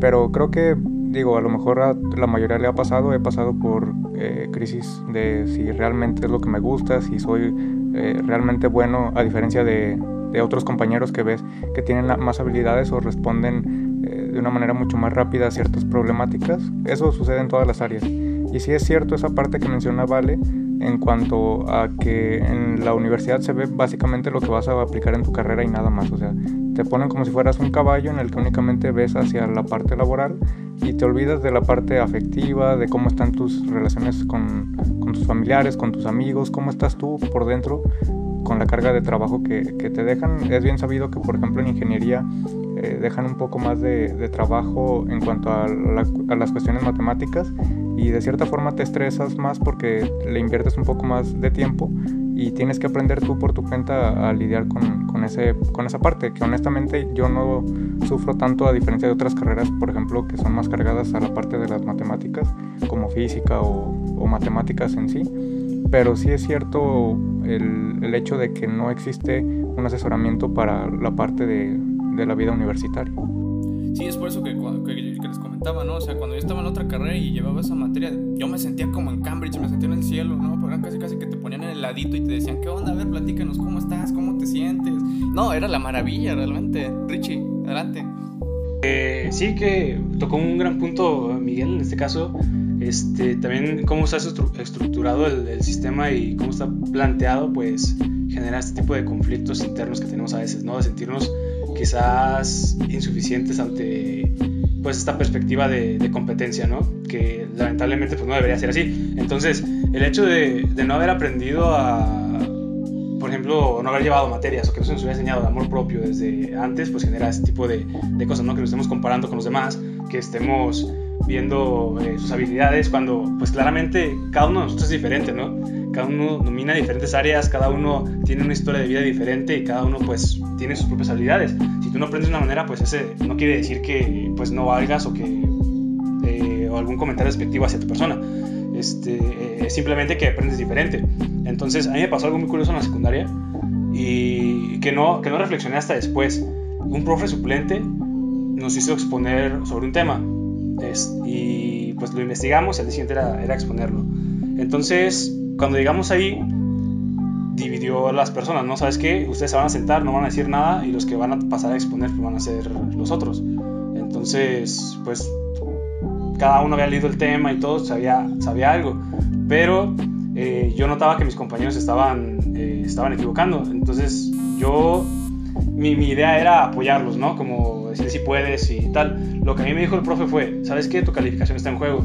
Si tú no te paras y así, así tal cual lo dijo, si no vas y ajeras a tu compañero porque lo está cagando, este, pues vas a reprobar tú, ¿no? O sea, te voy a reprobar. O tu calificación va a bajar. Entonces yo entré en un conflicto interno. O sea, ¿qué hago? ¿Apoyo a mi amigo o este, mi calificación No, importa? Entonces, en ese entonces sí tenía la, la, idea de que la calificación era lo más, lo más importante, ¿no? Porque además hasta a lo mejor en casa tú ves que te felicitan por sacar buenas notas y tal, y a otros les va mal por sacar malas notas, entonces dices, ah, pues esto, esto me da un cierto, eh, no sé, me hace sentir mejor, ¿no? Entonces, tienes... Perverso, ¿eh? Sí, sí, sí, o sea... No, es que sí funciona. Después está ¿Cómo así medio maquiavélico la onda, entonces, ¿qué hice yo? Lamentablemente, como no tengo, no tenía esta idea de, perdón, de que yo soy más que una calificación y yo soy más que competir con mis compañeros, pues me levanté, ¿no? Me levanté y decir, oye, no es así, es, es así cuando yo un momento antes estaba pensando en apoyar a mi amigo, ¿sabes? O sea, es como esta maquiavélica idea de que estamos en una competencia constante y aquí es ganar o morir, ¿sabes? No, no es el hecho de que todos somos humanos, todos somos compañeros y hay que apoyarnos entre nosotros, ¿no? Es a ver quién sobrevive a una masacre así. Y la verdad es uno de los conflictos que, existen. Sí, sí, amigo. Qué bueno que ya estás sacando un mal ejemplo de lo que un maestro debe ser. Porque justamente Pablo Freire habla, siento que es como que él habla del ejemplo de lo que debe ser un buen maestro y nos tira mucho, nos tiran muchas pedradas a los maestros a veces de cómo somos, que siento que hasta algunas me han caído a mí. Él más o menos estuvo como entre los 90s y los 70s en su auge, creo que a lo mejor si ahorita vive todavía, pues ahí ha de estar viejito, ¿no? Y uno de sus libros más populares que sacó en el 69 es La Pedagogía del Oprimido, que habla, pues eso, ¿no? Lo que ya hemos estado hablando de cómo usar la educación para algo útil, para liberar a la persona, para formarla y no nada más como para que sea un conocimiento bancario. Pero también tiene otro libro que en español se llama Cartas a quien pretende enseñar, él es portugués, pero en portugués se llama Maestra sí, tía no. ¿Por qué? Porque allá en, en Brasil, ay, perdón, no es portugués, es brasileño. es muy común que a las maestras les digan tías y que para ellas se les hace algo bonito, ¿no? Como de, ay, qué bonito el cariño. Pero él critica eso, que los maestros debemos de ser, por una parte sí, personas humanistas, pero por otra parte tenemos que ser estudiados, tenemos que estar preparados, tenemos que tener vocación y se nos tiene que ver como con una figura de respeto y que también nosotros demos respeto para los demás, ¿no? Que se cambie como esa perspectiva del maestro, que el mismo maestro tiene la culpa. ¿Por qué tenemos la culpa? Por maestros como los que ponen en esas situaciones a Richie. Y tiene como varios mensajes, ¿no? Como que varias pedraditas de cosas en por qué eres como eres de mal maestro, ¿no? Y por ejemplo, una de ellas decía que él estaba, fue a la universidad en donde forman a los maestros, por ejemplo, a una normal como yo, y que escuchó a dos muchachas decir que ellas nada más estaban estudiando eso, en lo que encontraban a un hombre con quien casarse. Y desde ahí él decía, no, pues es que tú qué haces aquí, ¿no? O sea, si no vas a ser maestro por vocación, pues nada más vas a estar repitiendo los mismos errores que ya repitieron contigo. O dice también que por qué imitamos a los maestros que nos enseñaron mal, que uno de maestro dice, ay, pues yo cuando era niño así aprendí a leer y así los voy a enseñar, si sabes que ese era un error, ¿no? ¿Por qué no cambias tú el paradigma? O también critica la política porque dice que no creen en los mismos maestros y en vez de obligarlos a prepararse mejor, a que se esfuercen, a que tengan la vocación que no tuvieron al empiezo, prefieren invertir en cosas para que los alumnos aprendan solos y se hagan bolas como ellos puedan. Y pues no sé, o sea, se me hizo muy interesante porque de hecho cuando estaba llevando esa materia de filosofía, nos hacían que leyéramos ese libro y que conforme a lo que leímos en ese libro, le escribiéramos una carta a nuestros maestros universitarios como argumentando en qué deben mejorar y por qué. Entonces se me hizo muy interesante pues esa forma de pensar y siento que, no sé, que ahorita, así como Richie nos contó esa experiencia, que estaría padre, no sé, que cada uno pensara en alguna situación con algún maestro que dijimos de plano no se pasó, esto no estuvo bien, y cómo podríamos argumentar o aconsejarlo desde todo esto que ya hemos estado aprendiendo a qué es lo que debería ser, ¿no? No digo que lo hagamos, Antes, pero se los dejo de querías decir tarea. algo, ¿no? Te veía, te veía un poco, te veía un poco consternado. Bueno, este, entonces continúa, Val. No, sí, o sea, no digo que lo hagamos ahorita, pero sí digo que se los dejo de tarea porque a fin de cuentas todos en algún momento vamos a enseñar o vamos a ser maestros, entonces está padre, o sea, a lo mejor no van a dar clases, pero siempre va a haber alguien que va a necesitar aprender y que ustedes les van a poder compartir el conocimiento y ver así como que voy a repetir los mismos errores que repitieron conmigo o voy a cambiar el paradigma. Parece si para darle más fluidez, ya estamos un poquillo en la recta final, vamos, hay que pasar con, con el siguiente punto, que son experiencias negativas con profes. Iván, comienza, adelante. Has estado muy calladito, amigo. Mira, es que dijeron muchas cosas, muchas cosas que sí. Me voy a permitir ser el último hombre aquí. Porque voy a regresar al, al tema anterior, perdón. Pero, o sea, sí lo dijeron todo muy bonito, todo muy agradable. Lo, lo cual, este, pues, me suena coherente, me suena bien. Y to- tomo, voy a partir desde, desde lo que dijo Valeria, ¿no? De que Ay, se desconectó. Ah, ah. Este, bueno, pues en lo que regresa Iván, se acaba de ir, se nos fue muchachos, no se preocupen, ahorita regresa. Este, Val, pues, pues, empiezas tú, o quieres, mejor hay que empezar con, con Miguel, tú, experiencias, sí, experiencias negativas, experiencias que hayas tenido malas con algún profesor en tu vida. Adelante, Miguel. Realmente eh, he sido un poco afortunado en cuanto a los maestros que me han tocado por el hecho de que casi no he tenido problemáticas, solo únicamente eh, la universidad. Tuve un problema con una maestra que eh, por un proyecto que tuve ahí algunos errores, prácticamente me dijo que no iba a servir para, para crear, en mi caso, software o cuestiones así relacionadas, que obviamente en su momento sí, sí afecta, pero después te pones a pensar, o al menos yo me puse a reflexionar, y puede que en, algunas cuestiones tenga eh, razón, pero a veces no es la forma correcta en la que lo comunican los errores, también los, la parte de los maestros, sobre todo universitarios, que van mucho encaminados a lo que tienes que aprender y si te equivocas te hacen la observación, pero no lo hacen quizás de la manera más correcta. Quizás algunos de ellos no tienen la pedagogía necesaria o, las técnicas más adecuadas para hacer, eh, hacerte ver en, el error sin que se escuche un poco grosero, sin que te falten al respeto, todas esas cuestiones. Que eso ya va más encaminado con una formación normalista, como por ejemplo lo que tiene Valeria, que la mayoría, la realidad es que muchos de los maestros en la universidad no son maestros tal cual, simplemente eh, estudiaron su carrera, quizás tienen doctorado, pero no tienen el doctorado o, la maestría en pedagogía para saber cómo enseñar los conocimientos que ellos ya adquirieron. Sí, claro, eh, creo que tienes mucha razón en eso, ¿no? Que muchas veces la gente no sabe cómo decirte las cosas, no tiene como que ese tacto hacia la otra persona de decir las cosas. Además, yo no creo que nadie puede decirte que no puedes hacer algo, o sea, si ya estás en la carrera universitaria es porque tienes las capacidades y puedes hacer lo que tú quieras siempre que te lo planees. O sea, no, se me hace un poco drástico, ¿no? Que un maestro o una maestra que son el ejemplo que, que, te tienen que dar y son los que te tienen que inspirar en la carrera y te tienen que decir, ah, mira, tú puedes esto, que te digas y llega y diga, no, no puedes. Oye, pues, ¿qué, onda contigo, no? ¿Qué, ¿Qué, haces ahí dando clases? Mejor, a lo mejor tú, no sé, deberías estar haciendo otra cosa o algo por el estilo, ¿no? Y, Exactamente. Iván, ¿querías decir tú? Adelante. No, no, sí, o sea, por ejemplo, yo les voy a contar una experiencia de mi prima que me platicó en Instagram y dije, la voy a compartir. Digamos que el maestro de secundaria de mi prima fue novio o pretendiente de mi mamá y terminaron mal. Entonces, pues él le agarró coraje a mi prima, o sea, pero mi prima que tiene la culpa, ¿no? Desde ahí ya dices, ¿qué hace una persona así siendo maestra? ¿Cómo llegó ahí? ¿O qué, por qué eran así las cosas? Pero bueno, ¿no? Con todas esas cosas que me van a contar, me va a dar mucho coraje de seguro con esos maestros. Díganme dónde están para irles a rayar el carro, pero en fin. Total que le hizo un problema a mi prima, que si no entregaba tal examen, la iba a reprobar. Y pues a ella se le perdió el examen, que el maestro dice que no lo tenía, que nunca lo entregó y tuvo que ir a deshoras, se tardó bien mucho rato y así. Y resulta que el maestro le escondió el examen. O sea, y suenan como cosas como tan infantiles así, que dices, ¿cómo alguien que era así llegó a ser maestro?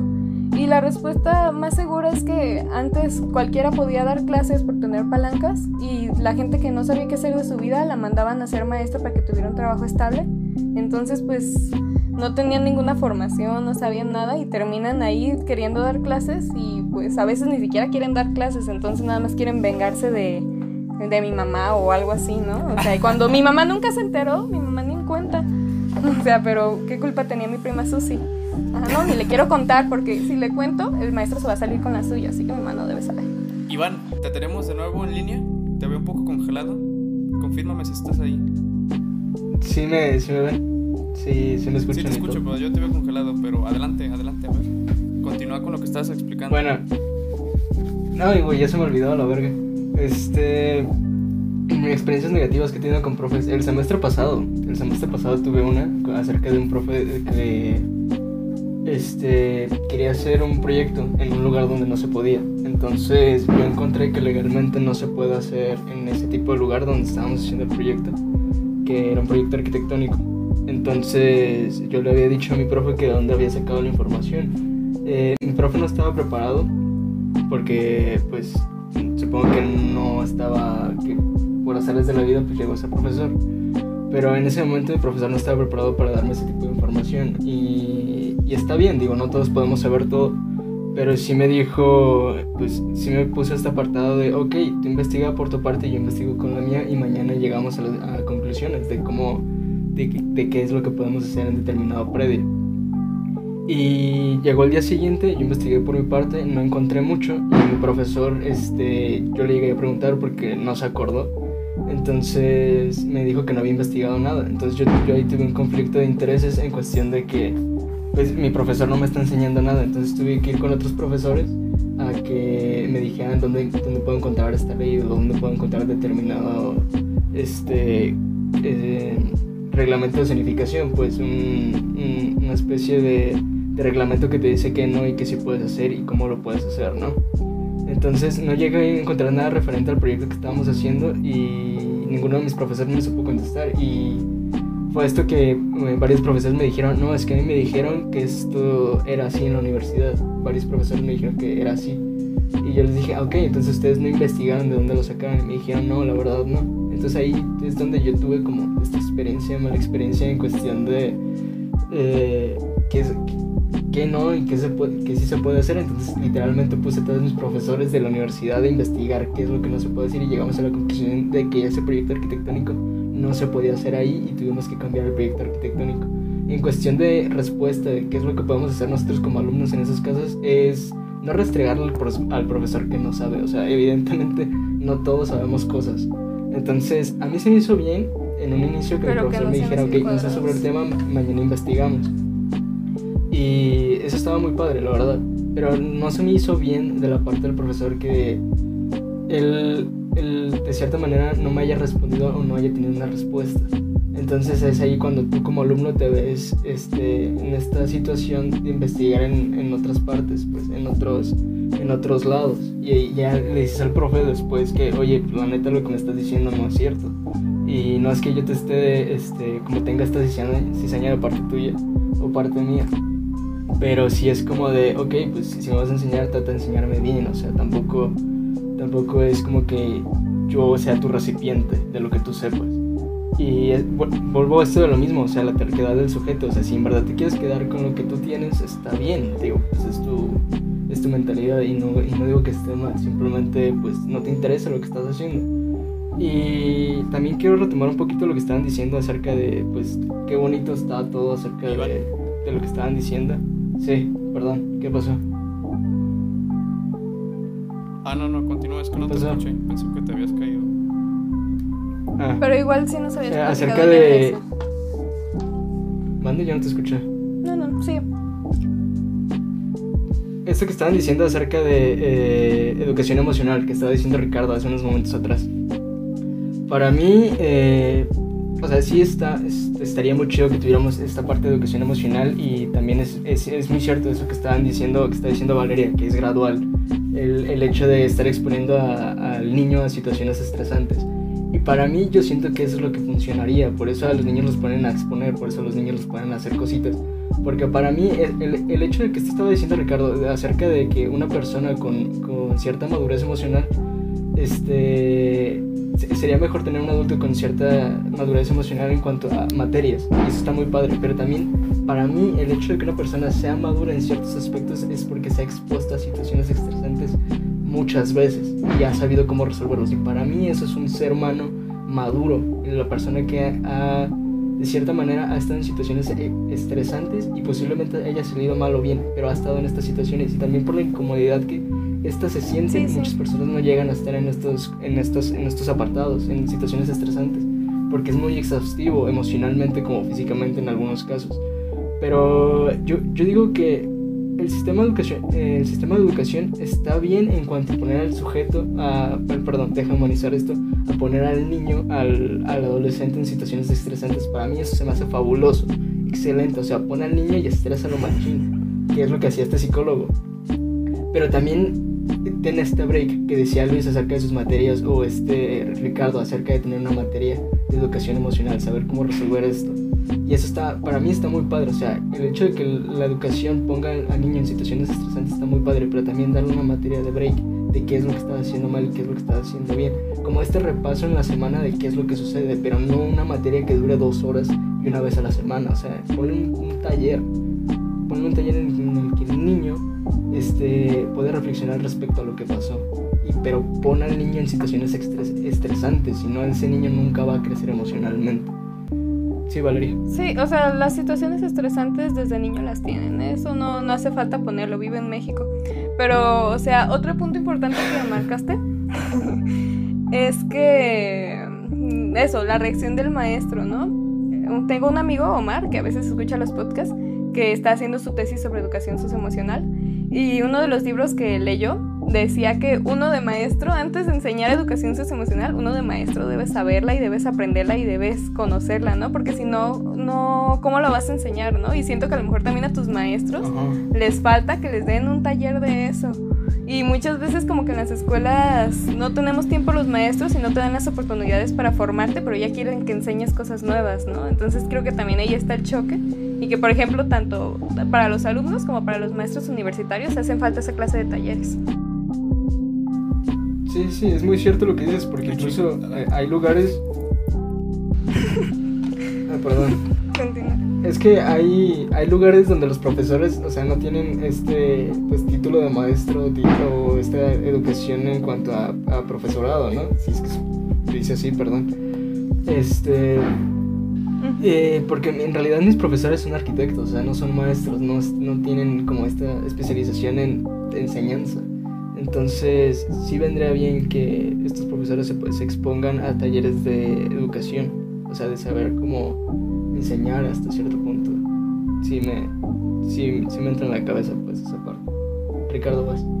Sí, de hecho, pues, retomamos el, tema, ¿no? De que, pues, está, está, está chido, pues, esta visión de que se le agregue y tal, como ya lo mencionaba, pero también es más carga para el, para el profesor entonces el profesor ya no solo se encarga de, de, que, de enseñar el aprendizaje, de compartir el conocimiento, sino además pues de enseñarles áreas emocionales a los niños, de estar actualizándose y todo. Entonces como que sí se crea todo un complejo, ¿no? Dentro de, del profesor, todo lo que tiene que enseñar y a lo mejor podría ser hasta poco fructífero para él, para su persona, para él como ser humano, para él como ser pensante, ser que siente. Entonces, porque no es una máquina. Entonces, yo pienso que a lo mejor un trabajo multidisciplinar donde en este caso un, profesional de, la salud mental, pues que ya esté más eh, relacionado con el tema de un trabajo en conjunto con el profesor. O sea, que se enseñe de la manera adecuada, porque a lo mejor por el hecho de, que el profesor tiene que estar en una cosa y tiene que estar en otra, mm, no va totalmente a, a tomar lo, esencial y para poder compartirlo, sino solamente se va a basar en los puntos importantes y ya lo doy y X porque hay que ver otros temas que sí son que son diferentes y más, más, más amplios, en este caso, desde una perspectiva eh, pues que no ha cambiado. Entonces, pues a lo mejor la idea correcta sería que un profesional, en este caso quizás un psicólogo educativo, un psicólogo como tal, pues de este acompañamiento, ¿no? Eh, para que sea más fructífero y se alcancen a abordar todas las áreas posibles, ya sea con el niño y con la familia, para que cambie, cambie el entorno en casa y no solamente vaya a la escuela y como mencionaba Luis, vuelva a su casa y esté de nuevo este choque de, de estresores. es parte de la vida tener choques. Ajá, como dice Val, o sea, y aparte debemos de ver todo como uno solo, es decir, porque no, no, no puedes dividir la educación de tal cosa y la educación de tal cosa, o sea, tienen que convivir, llegan, llega un momento que tienen que convivir. Transversalidad se llama. En educación se llama transversalidad. Ajá, entonces es como, como ahora, ¿no? Con, con, las redes sociales y toda esta cuestión, es decir, tú en, tu casa, en tu, tu, moral y tu ética y tu episteme es una cosa, ¿no? Entonces te metes a la red social y ves un montón de odio y ves un montón de cosas y ves un montón de esto. Y entonces y luego vas a, si eres religioso, luego vas a tu iglesia y ves amor y ves esto vas a tu escuela y ves otras cosas. Entonces es, es un contar, es un constante bombardeo pues muy excesivo realmente, ¿no? Eh, que no sé si...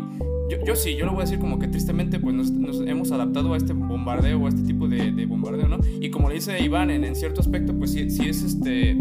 Sí es cierto, ¿no? O sea, a veces maduras eh, pues con cuestiones estresantes o con factores que te estresan o como, como tú lo decías Richie en, en tu caso, ¿no? Pues aprendes tú solo por chingadazos, o sea, no hay de otra. Entonces importante verlo como, como un todo, o sea, a los diferentes tipos de, de, de la educación, de donde ves la educación, verlo como uno solo para después cuando estés grande y seas un adulto funcional, sepas que, sepas discernir qué, qué es lo correcto y qué vas a tomar y que no, que precisamente pues es importante. Y bueno, yo, mi experiencia, tuve una, tuve una experiencia reciente en, en la universidad, pero quiero hablar mejor de una de la prepa, eh, quiero, quiero contrastar dos maestros, dos maestros que se me hace gracioso porque encajarían como Iván eh, designa a los cinco tipos de alumnos que, que encontró, ¿no? Se me hizo muy gracioso porque cuando estaba en primaria de, eh, de preparatoria, tenía un maestro de matemáticas que nada más daba clases como una vez a la semana, ¿no? Llegaba y te decía, no, jóvenes, es que disfruten la vida y si quieren hacer esto, hagan, hagan una mexicanada y ya te decía, así, así, así, así, y ya, no se preocupen, ¿no? Y ya se iba, eran como 30 minutos, 25 minutos de clase y ya se iba, no, jóvenes, vayan y pásenlo bien. Y entonces después, ah, pues todos celebraban, ¿no? De, ah, qué chido, las mexicanadas y ya, vámonos a comer, vámonos a ver, a ver qué hacemos, ¿no? Entonces luego pasamos a cuarto y en cuarto nos, to- nos topamos con un polo completamente opuesto. El maestro llegaba y te decía, pues esto, el plano cartesiano tal, bla, bla, bla, bla, bla. Profe, y fíjese que me surgió esta duda y esto. Ah, pues mira, así, así, así, así. Y nos dejaba una tarea y nos decía, lean. Y, y después llegábamos y tenías otra duda, profe, y esto, y esto, y esto. Pues lee, pues lee, te decía, pues lean, investiguen. Y eso es lo que voy, a lo que voy con lo que decía Iván, ¿no? Porque con ese maestro todos empezaron a quejar de que no, es que no enseña, es que no nos dice, es que no otro. Y, exactamente como dice Iván, o sea, tampoco le dejes caer toda la responsabilidad al maestro porque no es su responsabilidad totalmente, o sea, porque no es una herramienta, también es una persona. Y yo lo veía como algo bueno de ese profe porque te incitaba a que siguieras leyendo, que no dependieras de él. Y creo que en la preparatoria eh, es indispensable que te preparen a no depender del maestro para cuando llegues a la universidad y sientes ahora sí los fregadazos de verdad, no estés chillando, porque pues pasa, ¿no? Estaba muy divertido, este, este contraste se me hizo muy divertido. Y bueno, si no gustan, si no quieren agregar algo más, pasemos a- pasamos al siguiente tema. No sé si quieren agregar algo más. Es que creo que creo que por eso se hizo el sistema por competencias, ¿no? Que se utiliza en prepa en UDG. Que hacer que el alumno sea competente para hacer determinadas cosas. En todo, ¿eh? También en la educación Perdón, básica. Sí, sí. O sea, ya, Bueno, ya no entonces- mostré ese Sí, mi sí. comentario. Aunque también el sistema de competencias. ¿Qué pasó? ¿Todo bien? Val, ¿qué, qué estabas diciendo, Val? No te alcancé a escuchar. Ah, no sé qué pasó, amigos, pero que digo que también el sistema de competencias lo hicieron los empresarios para la gente que querían que trabajara en sus empresas, ¿no? Pero está bien, o sea, porque ese sistema de competencias atiende a nuestra realidad, porque la educación que llevábamos antes era ya tradicional y ya es anticuada. Necesitamos algo nuevo, los de las empresas necesitan algo nuevo, pues sale el sistema por competencias y está bien, o sea, no va a ser perfecto, pero al menos está más adaptado a lo que se necesita en la vida de ahora, siglo XXI. Es lo que se necesita como parte del progreso, pues es como hacer una tesina, o sea, la tesina no es para crear conocimiento nuevo, simplemente es para decir, ok, por este camino es o por este camino no es si es que te equivocas, o sea, realmente ese, no hay nada absoluto, entonces evidentemente hay sistemas malos y hay sistemas más malos, Y hay sistemas tanto como pueden funcionar y hay otros sistemas que, pues la neta, güey, esto va para atrás, esto rebota. Sí, pero el problema es que Sí, yo con amigos, de ahora... competencias- Ah, sí. No, termina. Ok, es que, es que los veo un poco. A, a ti, Val, y a Iván los veo. A Iván lo veo congelado y a ti te veo un poco atrasada con el audio y la voz. Pero. Pero adelante y ahorita me dices cuando ya continúe, porque pues te escucho. Ah, no, no, yo iba a pasar al siguiente tema. Termina. Ah, ok. Eh, ah, decía que el problema que yo veo con el sistema de competencias es que yo creo que estresa más al, al, al, al alumno, ¿no? Porque precisamente te hace sentir diferente y te hace sentir que no tiene las habilidades que otro o que esta cosa o que el otro alumno, ¿no? Entonces yo creo que yo creo que ese es un problema, o sea, está bien que lo implementen, pero yo creo que también habría sus cosas que pulir. Cuando estaba cuando entré a primero de preparatoria, a- perdón, al primer semestre de la universidad, me dijo la, una maestra que tenía porque también ya adoptamos ese sistema en, en mi generación. Me dijo, es que estamos adoptando un sistema que ya se probó en Estados Unidos y que no funcionó. A pesar de que sabemos que no funcionó, aquí lo estamos adoptando, entonces ¿por qué lo estamos adoptando, no? Entonces, pues, pues ¿qué onda con todo eso? Pero bueno, entonces, malos ejemplos versus soluciones. Val, adelante. Pues yo creo que ya más o menos estuvimos dando soluciones, así que más bien me gustaría como hacer una conclusión de algunas críticas que al menos yo platicando con amigos y así he encontrado del sistema universitario, ¿no? Ya con todo lo que ya platicamos. Uno, yo creo que, y de que en eso nacen otros, es la agenda de materias desordenada, en la que sí está muy padre que le den autonomía al estudiante para que meta las horas como quiere y así, pero eso, ¿qué hace? Ocasiona que tengas como una sobrecarga, ¿por qué? Porque si todos llevaran el mismo plan o las mismas materias en orden, podrían hacer proyectos transversales y no sé, el maestro de educación ambiental con el maestro de otra materia de biología y juntarse para que hicieran un solo proyecto grande que sea transversal, como les decía, y sea menos carga para el alumno y un solo proyecto, exactamente, un solo proyecto puede ser chido, puede ser bien producido, puede ser de todos los enfoques de todas las materias. Y el problema es ese, que como de repente tú tienes un grupo con alumnos de séptimo semestre y de sexto y otro con otro que ya se va a graduar, que nomás le queda una materia y así, no puedes hacer esas cosas de proyectos transversales que serían, pues en mi opinión, lo ideal para evitar la carga de tareas y todo lo demás que tienen los alumnos. Y yo creo que desde ahí pues ya es un problema, ¿no? Otra cosa que yo también he visto y que ya lo hemos platicado, los maestros que no son maestros y solamente van a cobrar y creen que con verse con una actitud prepotente, grosera, súper estricta, muy cuadrada, no vamos a notar que son mediocres, pero no se dan cuenta los maestros de que los alumnos observamos todo.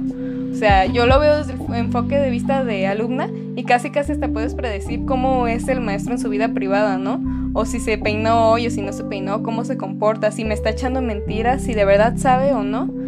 Entonces como que los maestros que no saben ser maestros o que llegaron ahí porque sí, por sus destinos de la vida, piensan que viéndose prepotentes o siendo groseros, contestando mal, no nos vamos a dar cuenta. Y yo creo que esos son como los dos errores que veo muy repetitivos. Y el tercero, que no escuchan a los alumnos, que es una educación, la universitaria, centrada en el maestro, en cómo es el maestro, en cómo quiere dar las clases el maestro, pero nunca se ponen a escuchar, no sé, si los proyectos que nos está dejando es muy poquito tiempo, necesitamos más tiempo. O si con este equipo que me puso, profe, no me siento trabajando bien, trabajaría mejor de esta otra manera. O tenemos más dudas en este tema, lo podemos repetir. Hay maestros que no, no se abren a, a esa comunicación, y menos ahorita que estamos a distancia. Hay unos que ni siquiera les puedes mandar un correo electrónico porque te contestan el semestre después, ¿no? Entonces yo creo que esos son como los tres problemas que veo, pero no sé qué opinan ustedes. Sí, sí. Miguel, ¿tú qué opinas al respecto?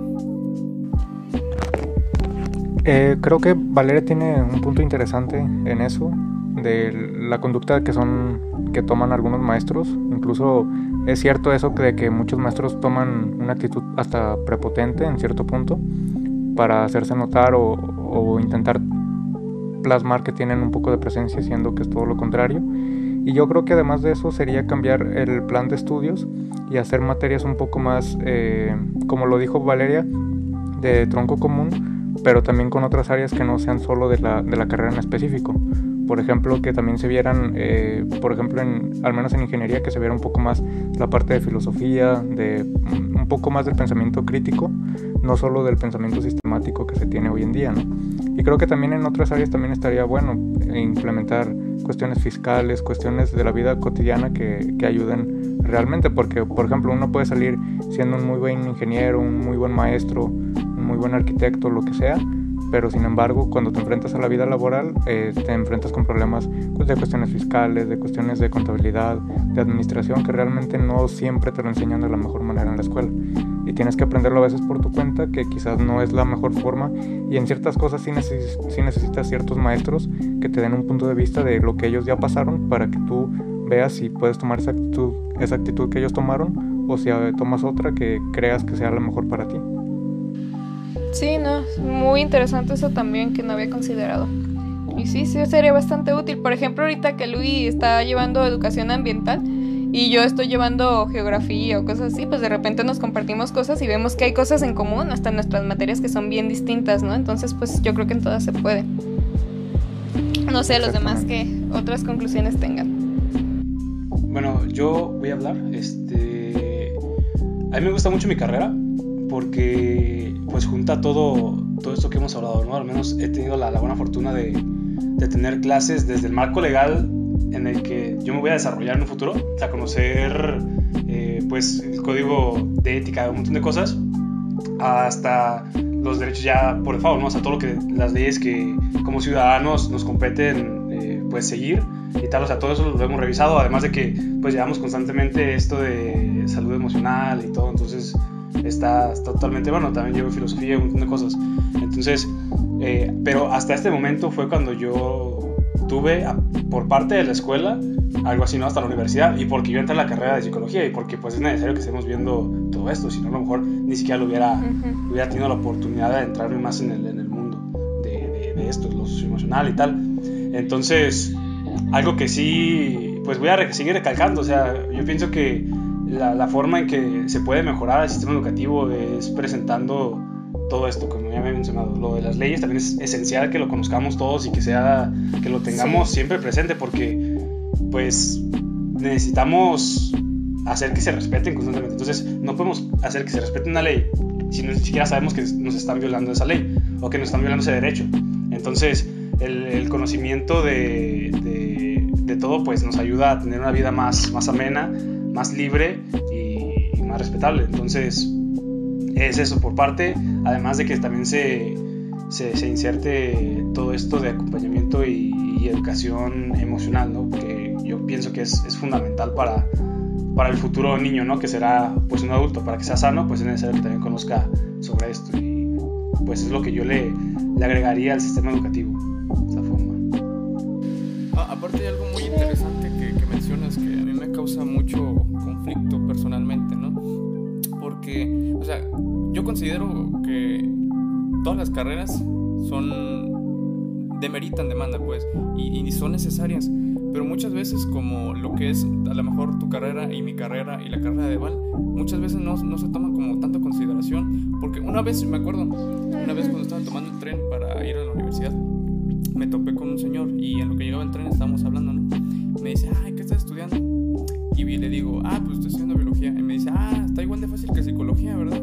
Y yo me quedé como que, no inventes. O sea, y son esos tipos de conflictos que, que, tengo, ¿no? Porque, o sea, es súper interesantísimo lo, que ven en la carrera de psicología y lo que ven también con Val, porque van relacionados en sociología y en varios aspectos, ¿no?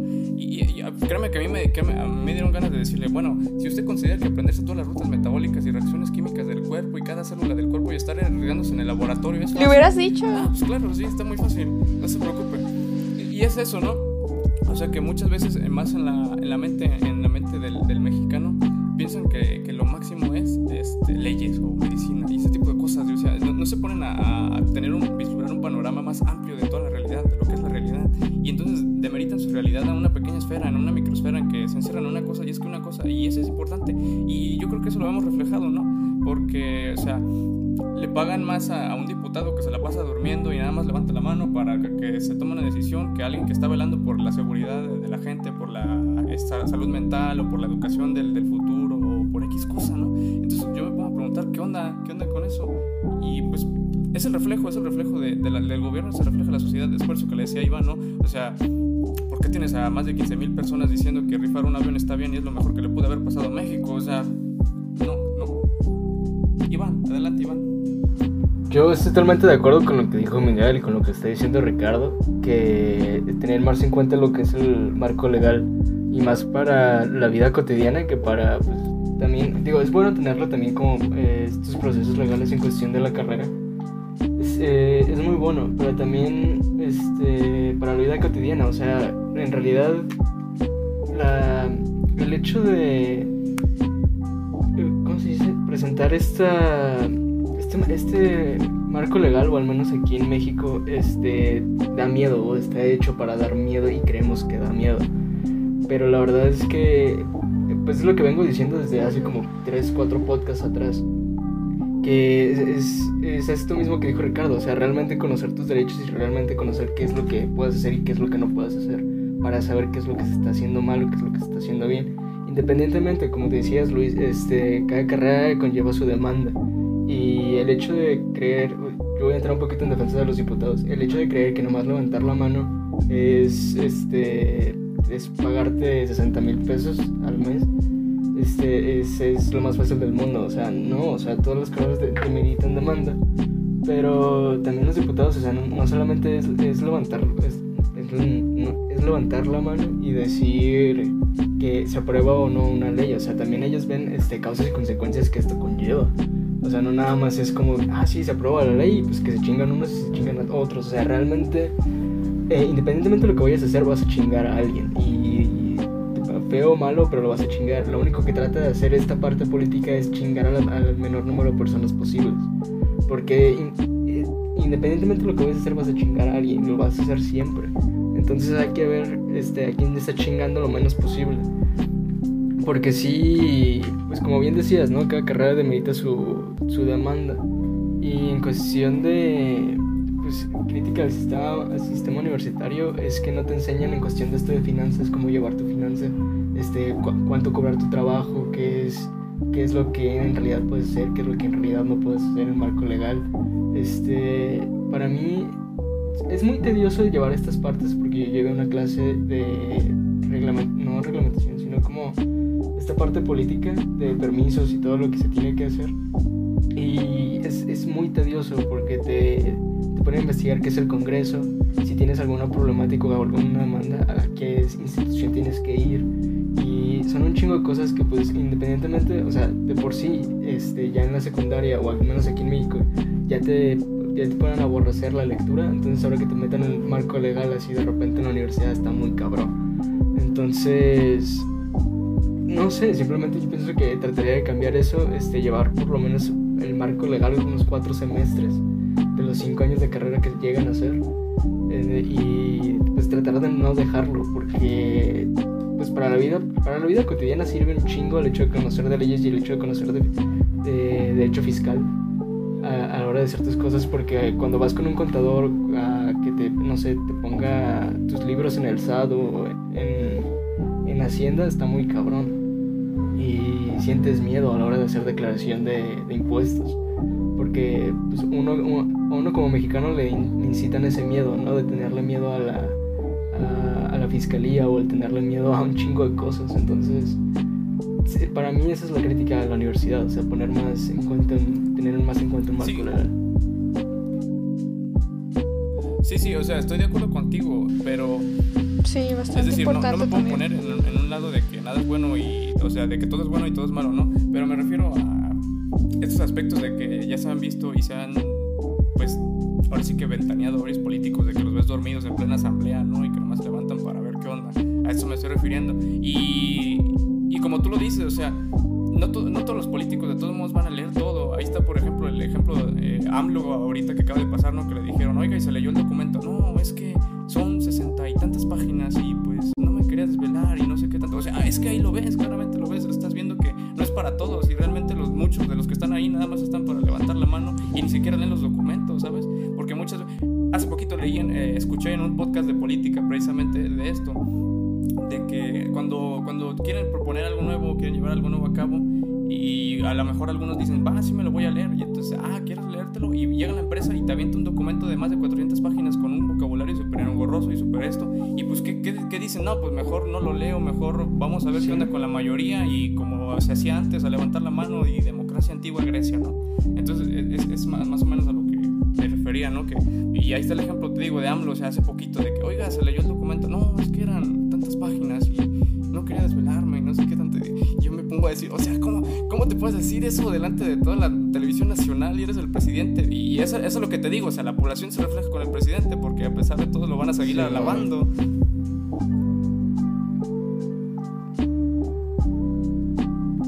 No, no, incluso es, Sí, tenemos el presidente que merecemos. no sé, pero incluso eso que, eso que mencionas, Luis, este, se dio creo que hace como dos o tres semanas con una este, reunión que, tuvo, que tuvo Trump con, creo que Arabia Saudita o cerca de un país, un país cerca de Arabia Saudita, que se ve que pues tienen una firma de contrato, bueno, no contrato, como de un acuerdo, y pues Trump está diciendo todos los puntos a favor que se necesitan para hacer esto. Y se ve que menciona algunas cosas que el, el representante del país no estaba percatado de eso.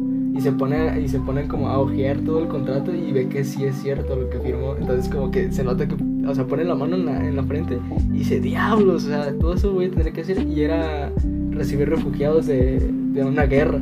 Y el güey no, se no se había dado cuenta, no se había percatado y no había leído todo completo. Pero así se pone, así, o sea, en el video se nota, o sea, la. O sea, Ajá, la importancia de... está muy cabrón y, es- y está muy cierto, pues.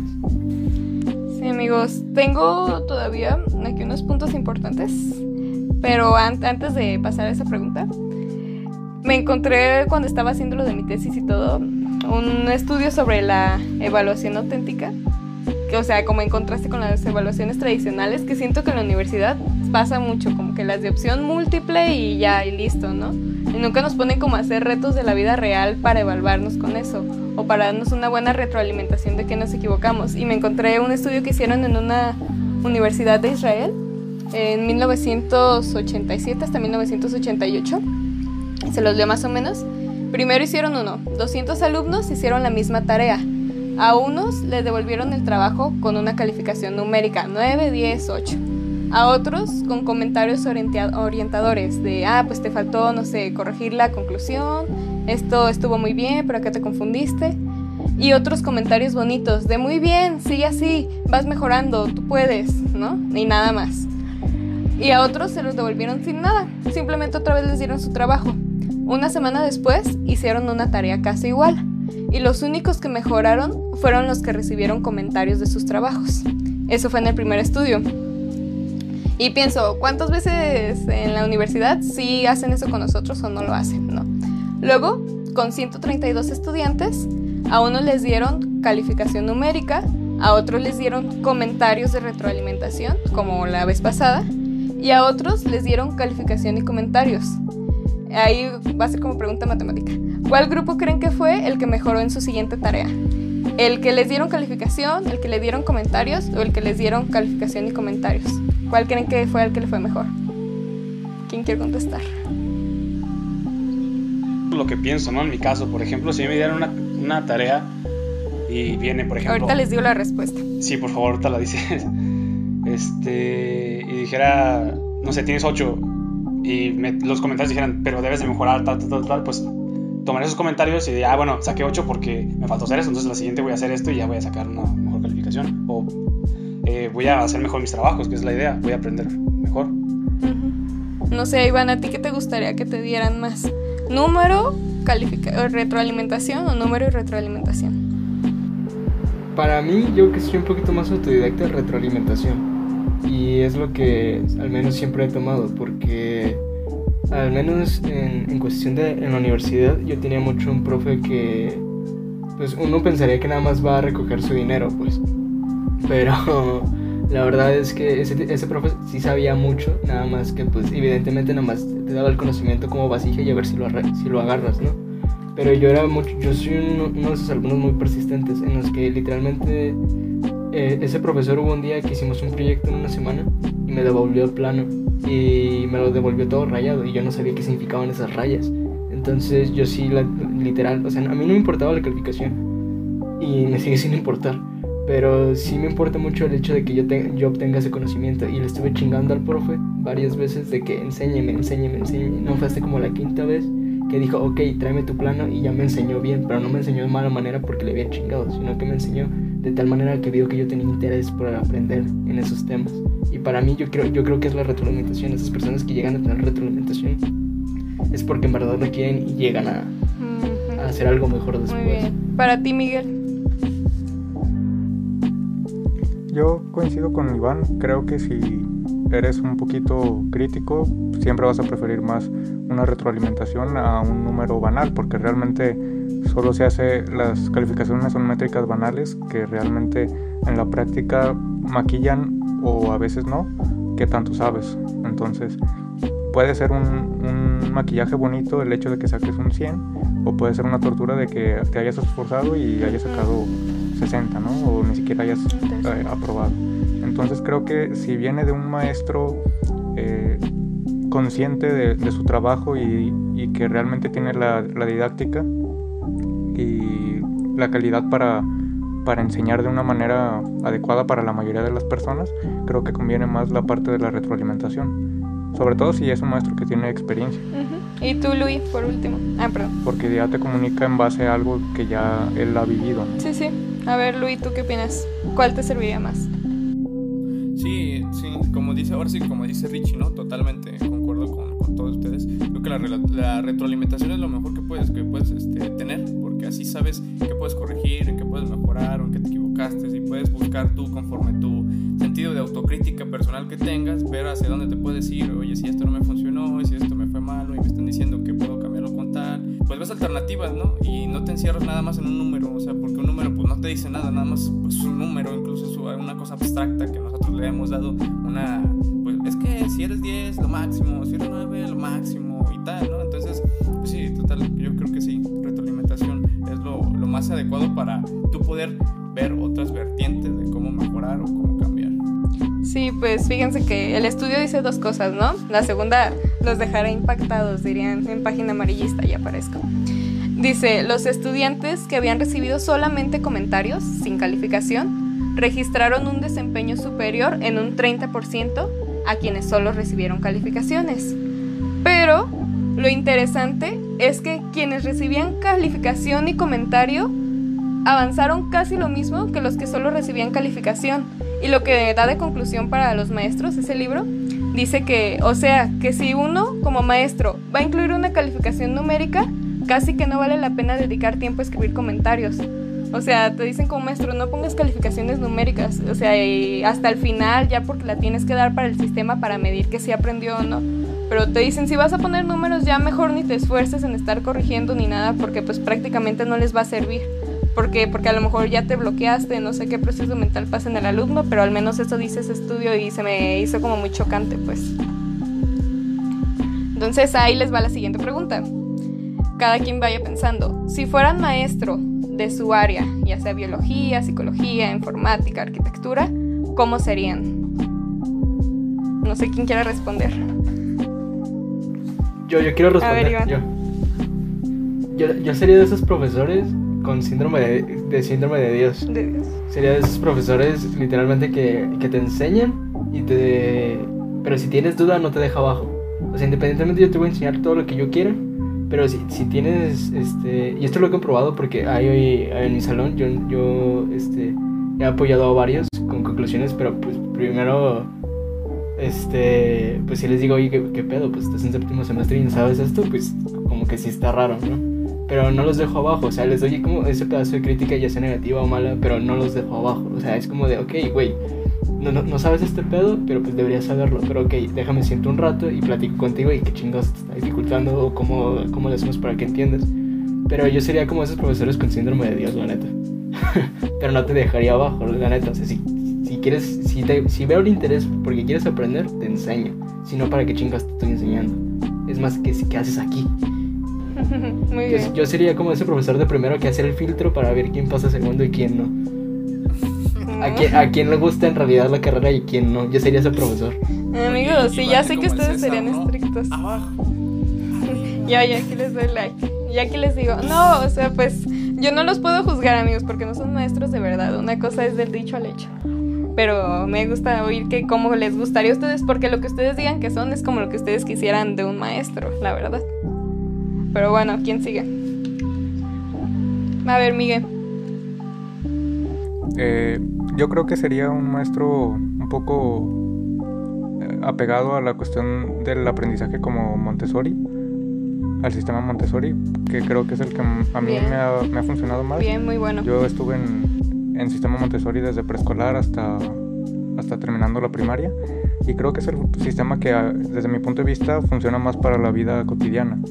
Porque la desventaja de ese es que, por ejemplo, yo en la primaria me daba cuenta que salí conociendo quizás no tantos temas como los otros niños, pero los pocos o muchos, dependiendo de cómo se quisiera ver, los temas que yo dominaba eran temas que realmente conocía bien.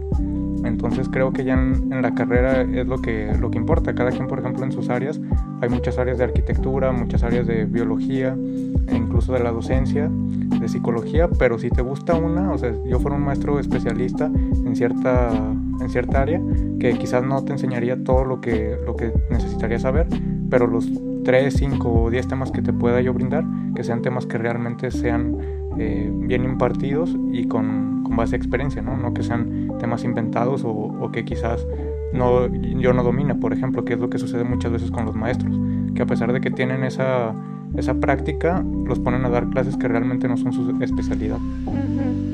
Sí, muy buen punto. Yo a veces lo veo como ser un maestro, por así decirlo, minimalista que reduces a lo que es lo más esencial y enseñas lo que es lo importante y lo enseñas bien. Entonces, muy buen punto también. ¿Alguien más? ¿Alguien más?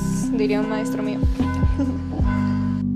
Voy a decir, me, me eso, eh, lo que acaba de mencionar Miguel, creo que es bastante, bastante óptimo y se daría muy bien. Este, en mi caso, yo pienso que sería el, maestro que te va a enseñar, pero está preocupado por tu transcurso en la vida, ¿no? O sea, yo pienso que, por ejemplo, en la universidad, si estuviera en clase en la universidad, sé que los alumnos probablemente están pasando malos ratos y pues están constantemente atareados y, y tienen más problemas. Entonces, yo no sería de los que están atribuyendo a que se les junten más tareas y tal. Voy a enseñarles de la forma eh, más simple que yo pueda dar los conocimientos para que se les quede bien grabados, ¿no?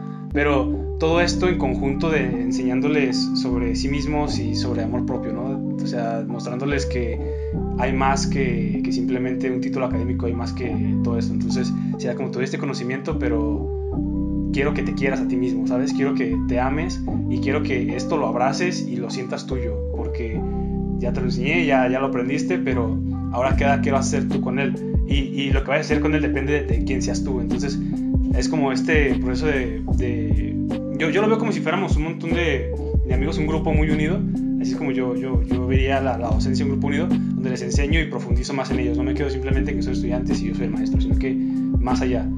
Tratar de enseñar sobre la vida, tratar de enseñar sobre, sobre lo que son, sobre emociones y todo esto. Siento que es, así sería mis, mis clases. No, pues sí, muy buena propuesta también. Alguien más involucrado, luego de los que les hacen películas. de, ay, el maestro así, que cambió a los niños y todo. Vas, Luis. Uh -huh. Yo sería.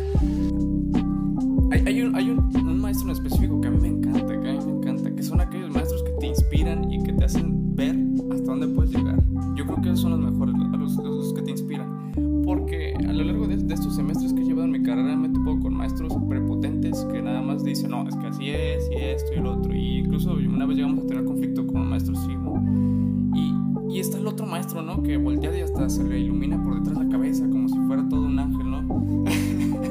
Porque, o sea, eh, yo voy a mencionar a, a, mi querida maestra de bioquímica y microbiología, a mi querida Rosa María, que, o sea, e, ella era una maestra estricta, ¿sabes? Es, es una maestra estricta, es una maestra estricta y que le gustaba que las cosas fueran formales y que fueran tal y fueran tal, pero te, retroalimentaba con todo, es decir, puedes mejorar esto, ustedes pueden, son capaces y todo esto. Y aparte, yo personalmente, que yo era quien me acercaba a ella a, a consultarle más cosas, porque yo considero que los maestros están ahí para poder consultar todas tus dudas que tengas de la materia. O sea, tampoco vas a llegar y decirle, oiga, maestra, ¿cómo soluciona esta parte de mi vida? Pues no, ¿verdad?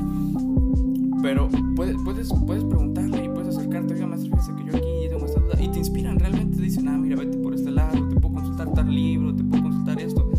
Y, y a mí me encanta ese tipo de maestro. Yo soy ese tipo de maestro que te inspira y que te abre puertas. Porque gracias también a mi querida maestra de, de bioquímica y microbiología, pues ahorita estoy en el laboratorio de investigación de microbiología, ¿no? Y yo sería ese maestro, el que te inspira y te abre puertas.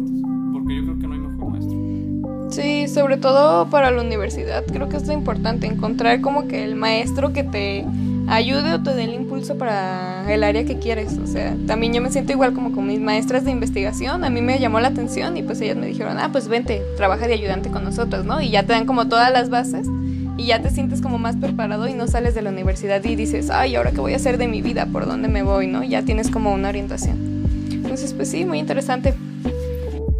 Muchachos, me gustaría cerrar el podcast con el último tema, que es crítica al sistema educativo, pero enfocándolo al video tan famoso y viral que se hizo esta semana, que es el video de la psicóloga. Entonces me gustaría que hiciéramos una crítica al sistema conforme ese video y pudiendo llevar nuestra conclusión a cabo, ¿no? Estaría interesante ver esa... esa Ay, amigos. Pues para empezar, yo ni lo quise ver. Siento que me va a dar mucho coraje, así que no lo vi. Está mal, está mal esa maestra y no lo quiero ver, amigos, porque me va a dar coraje. Así que platíquenlo ustedes. Miguel, ¿quieres platicarnos tú qué onda? ¿Qué, qué, cómo, cómo puedes criticar al sistema en base a, con base en el video? Sí, claro. Eh, bueno, creo que en base al video, el video no dice demasiado porque me cuesta un poco de trabajo aceptar las críticas que se le hacen a los maestros por el entorno en el que vivo, pero sin embargo es una realidad que hay maestros de todo tipo, ¿no? Eh, quizá pueden muchos decir que sea el momento en el que la maestra estaba, a lo mejor situaciones personales, se puede ver desde un, desde un punto de vista psicológico, pero la realidad es que no hay explicación como para reaccionar de esa manera. Y más allá de eso, creo que el, el video es una prueba de que los maestros también requieren apoyo, pero no solo el, el apoyo eh, socioemocional o psicológico, psicológico sino también eh, cierto tipo de, apoyos o estímulos que les haga ver que realmente es un trabajo muy importante y más sobre todo en este tiempo que los padres de familia no valoran mucho la educación porque dicen, realmente yo les estoy enseñando todo a mis hijos. La realidad es que no, o sea, la educación se aprende en casa, solo que la, la escuela es un reforzamiento de los valores, de todo eso que, de los conocimientos en práctica que se tienen que tener. Entonces creo que sería la parte de un poco más de, de apoyo hacia los maestros para que de esa manera si los maestros están de una mejor manera preparados, obviamente pueden compartir esos conocimientos de una mejor manera y eso facilitaría mucho el, el aprendizaje en general de todas las personas. Sí, correcto, creo que dices, eh, dices, atinaste en un punto muy clave, demasiado, yo diría, pero ahorita yo comentaré. Este, Richie, Iván, ¿quién quiere ser? A Iván lo veo congelado, entonces Bueno, eh, lo que podría decir es que, pues sí, comparto bastante la, la opinión de, de Miguel. Creo que efectivamente acertó en, en algo muy, muy importante que es, pues que también no solamente el alumno es el que necesita estímulos constantes y estarse motivando y tal, sino también a los profesores, ¿no? Hacer sentir que su trabajo está valiendo y que lo que ellos hacen de verdad es, es un arte, ¿no? Porque, porque eso es, yo pienso que es un arte y, y es bastante importante su labor en, en, el, en, el, pues en el mundo. Entonces, se les debe dar también la importancia adecuada y, y la atención adecuada también que, que, necesitan, ya sea psicológicamente, ya sea de otros tipos de, de aspectos, ¿no? Bastante eh, complejo, pues como dice Iván, también determinar algo a partir de, de, pues de un video, y de, o sea, una sección de video, pero pues claramente ante este nuevo modelo de, pues de clases que son virtuales y tal, pues, o sea, a todos nos está costando de alguna u otra manera. Entonces, pues sí, lo que es necesario pues es ser empáticos, ¿no? Constantemente con, con sus compañeros, con sus profesores, con todos, porque pues es complicado, digo, nadie se esperaba esto y, y pasar de pronto de, de, ir a presenciales a esto pues es un, un, proceso complicado. Entonces lo que se esperaría es una comprensión por ambas partes, ¿no? Un, algo que sea mutuo, un, un, aprecio mutuo ante el trabajo de, de todos para este, poder, poder, salir de esta. Entonces lo que se ve en el video pues es, es precisamente una carencia de, de empatía por parte de, de, la, de la maestra al estar refiriendo o al estar pidiendo algo que a lo mejor al compañero se le complicaba, porque pues no todos tenemos las oportunidades, o a lo mejor porque simplemente en ese momento no se ve su cámara. Entonces, yo pienso que a lo mejor estuvo, estuvo de más todo lo que, lo que pues se dijo y tal, pero todo esto es proyección de un problema que pues está más atrás, ¿no? No solamente es, es problema de la maestra, sino ya es todo un complejo más grande, es lo que yo, yo pienso. Hay que, habría que abordarse para poder solucionar estas eh, imágenes que tenemos ahora. Eh, yo estoy de acuerdo con Miguel, independientemente tiene que haber un poquito más de apoyo de parte de los profesores, pues, para los profesores, perdón. Pero, pues independientemente, ¿no? Lo que, lo que haya tenido la maestra en ese momento, tanto psicológicamente como el estrés que le pudo haber causado el salón por este, diferentes cosas, es, también estoy mucho en acuerdo en cuestión de que pues el video no dice mucho, o sea, no hay contexto, nada más es como que la maestra enojada. Entonces no sabemos si en realidad los este, alumnos trataron de hacer una broma o trataron de hacer como estas eh, especies de videos que pues, vemos en redes sociales, ¿no? Donde los alumnos juegan y todo eso y pues la maestra en realidad quería hacer su trabajo. Entonces, pues, en realidad no hay mucho contexto como para estar criticando esa parte, pero también voy a poner mucho, voy a dar mi, mi opinión acerca de, este, independientemente si estás mal en un trabajo o si estás mal en la hora de clases, este, pon tus problemas aparte, ¿no? Tus problemas personales, porque estás yendo a una institución o estás yendo a un cierto lugar donde pues el clima es diferente, o sea, no vas a poner tus, no vas a poner tus problemas y externalizarlos. Y también si no, estás bien en ese momento, también tú como persona autocrítica este, decide no entrar a clases o decir, ¿saben qué? Me voy a tardar un poquito más, me voy a tranquilizar, este, tenemos clase en media hora. Este, o sea, tratar de, pues, esto, esto que mencionamos acerca de la autocrítica y el autoconocimiento como persona, ¿no? Tú como persona. Porque si te sientes mal en esos momentos, este, tarde o temprano por, estar reprimiéndolos o por haber reprimido cierta este, acción, este, vas a explotar en algún lado. Y yo que he tenido este, ataques de pánico, explotas en cualquier lugar. Entonces, también es, es mucho tener esta, este pensamiento de que, ok, hoy tuve un día estresante, hoy acabo de tener una situación donde me, me, acabo de emputar, este, no voy a entrar en clase hasta media hora después o 15 minutos después porque me voy a tranquilizar un rato. Pero el video no dice mucho, la verdad, como para poder hacer una crítica este, amplia sobre el tema. Sí, me alegra bastante, me alegra bastante eh, todos eh, llegaron a la conclusión que yo considero que es la más adecuada y realmente me, sí me alegra demasiado porque hay un fenómeno súper importante, muy importantísimo para mí, que es esto de las redes sociales que me gustaría posteriormente abordarlo en un podcast, ¿no? Porque es decir, a pesar de que nos adaptamos súper rápidamente, ni nos hemos adaptado para empezar, ¿no? A estas clases en línea que fue como de que ¡pam! De un de repente ya tienes dos semestres en línea. O sea, y adaptarte a algo es llevarlo y trabajarlo desde antes. Entonces, como decía Iván, no recuerdo en qué podcast, pero, o sea, no estábamos preparados para esto de ninguna manera, ni económicamente, ni mentalmente, ni, ni de ninguna manera. Entonces, es un fenómeno súper importantísimo que yo lo veo relacionado justamente con eso, que, con esto que están diciendo los tres y que llegaron a la conclusión los tres y me alegra que haya sido así, que es el contexto de las cosas, porque el fenómeno tan importantísimo que yo veo en las redes sociales que se ha mal enfocado como no tienen idea, es que todos ya en las redes sociales se ponen se suben al estrado, agarran su martillo y se quieren creer jueces y dicen yo soy juez. Eso está súper incorrecto, súper incorrectísimo. Pero también con otra cosa que estoy de acuerdo con los tres que también, eh, eh, también lo mencionaron, es que como lo decía Iván, o sea, si estás teniendo un mal día, no lo tienes que llevar ni a tu trabajo ni a nada con que te puedas relacionar porque no puedes, no sabes cómo puede repercutir eso, ¿no? Entonces, mira, si no estás en la disposición, sabes que, pues chavos, no vamos a tener clase hoy, les mando un documento, un PDF, les dejo una tarea o vean un video, o relájense, tómense el día.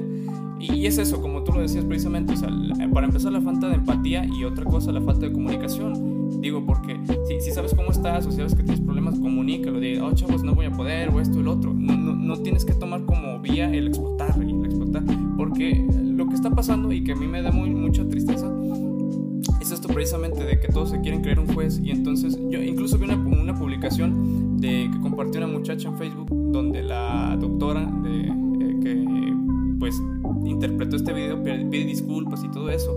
Pero a raíz de que un chavo generó esto y lo subió y se quiso creer juez, le, aventó una cantidad de odio como no se imaginan. O sea, ¿y qué necesidad tú tienes de estar aventándole odio a una persona? O sea, tú no sabes cómo pueden repercutir las cosas que le dicen la gente en su psique. Tú no sabes cómo puede repercutir realmente nada. Entonces, ¿por qué tú te tomas y te subes al estrado y dices, no, yo voy a ser un juez y esto?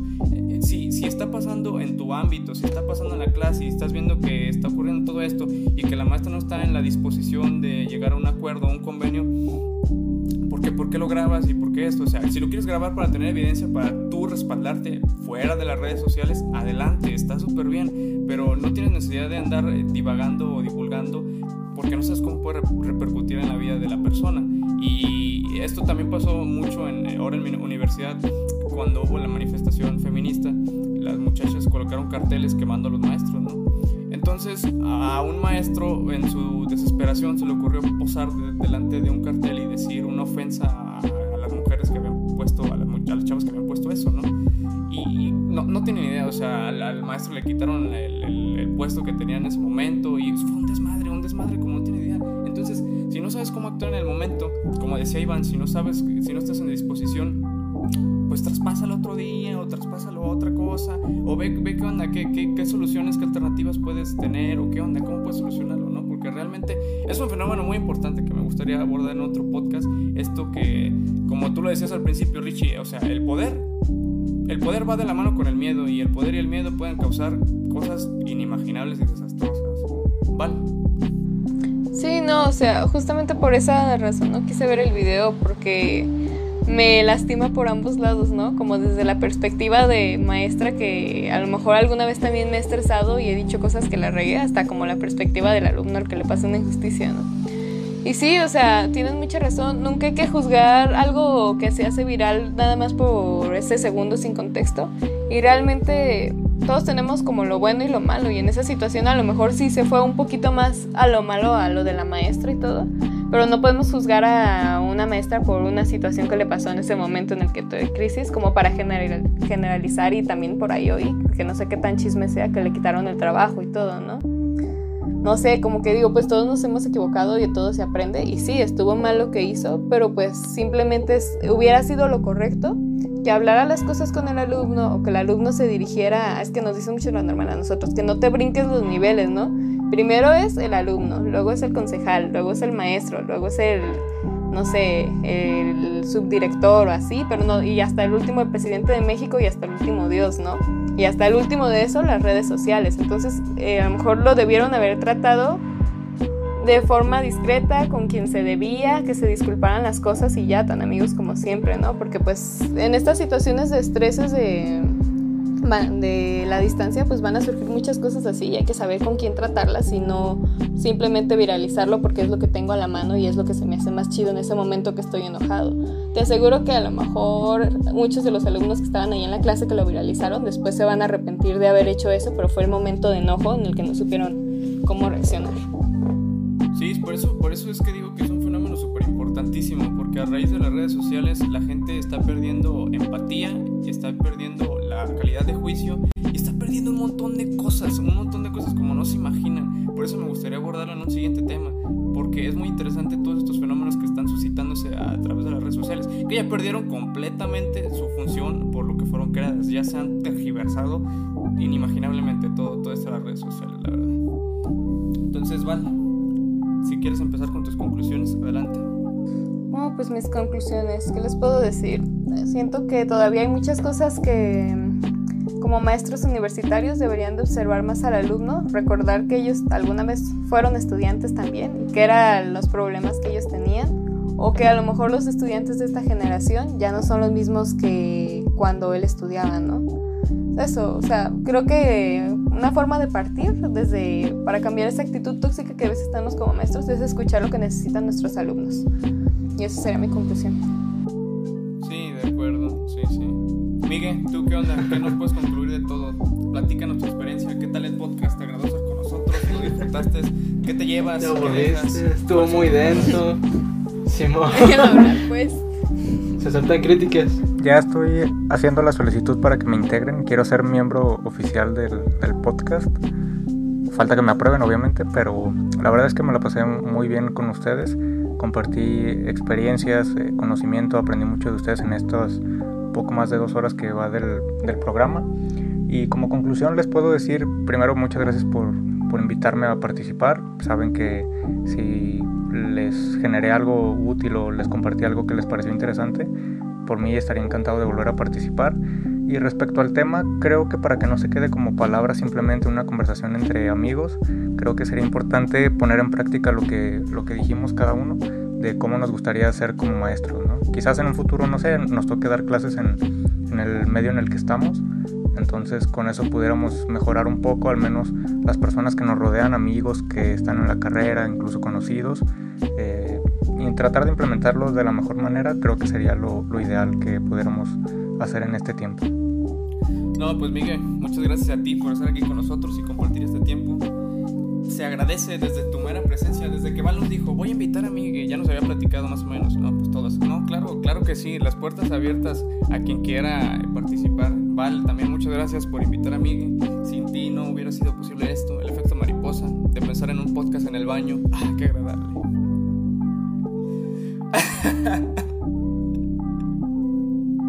Richie, ¿qué onda? ¿Tu conclusión?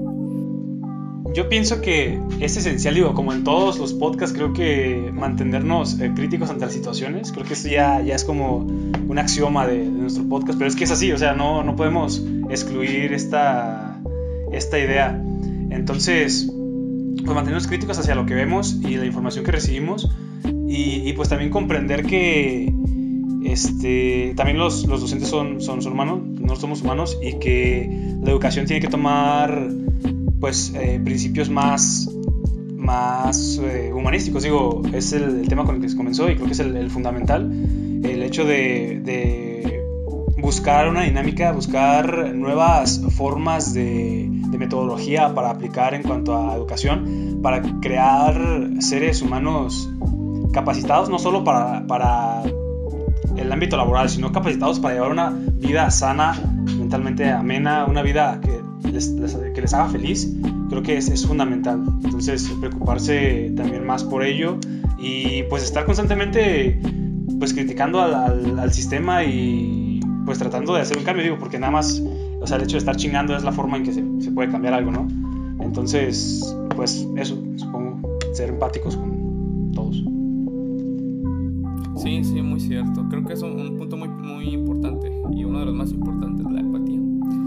Iván, Iván Sin, adelante. Yo, para sacar mi conclusión, yo pienso que sería el hecho de eh, lo que vengo diciendo desde hace mucho tiempo ya, que es la, la terquedad del sujeto.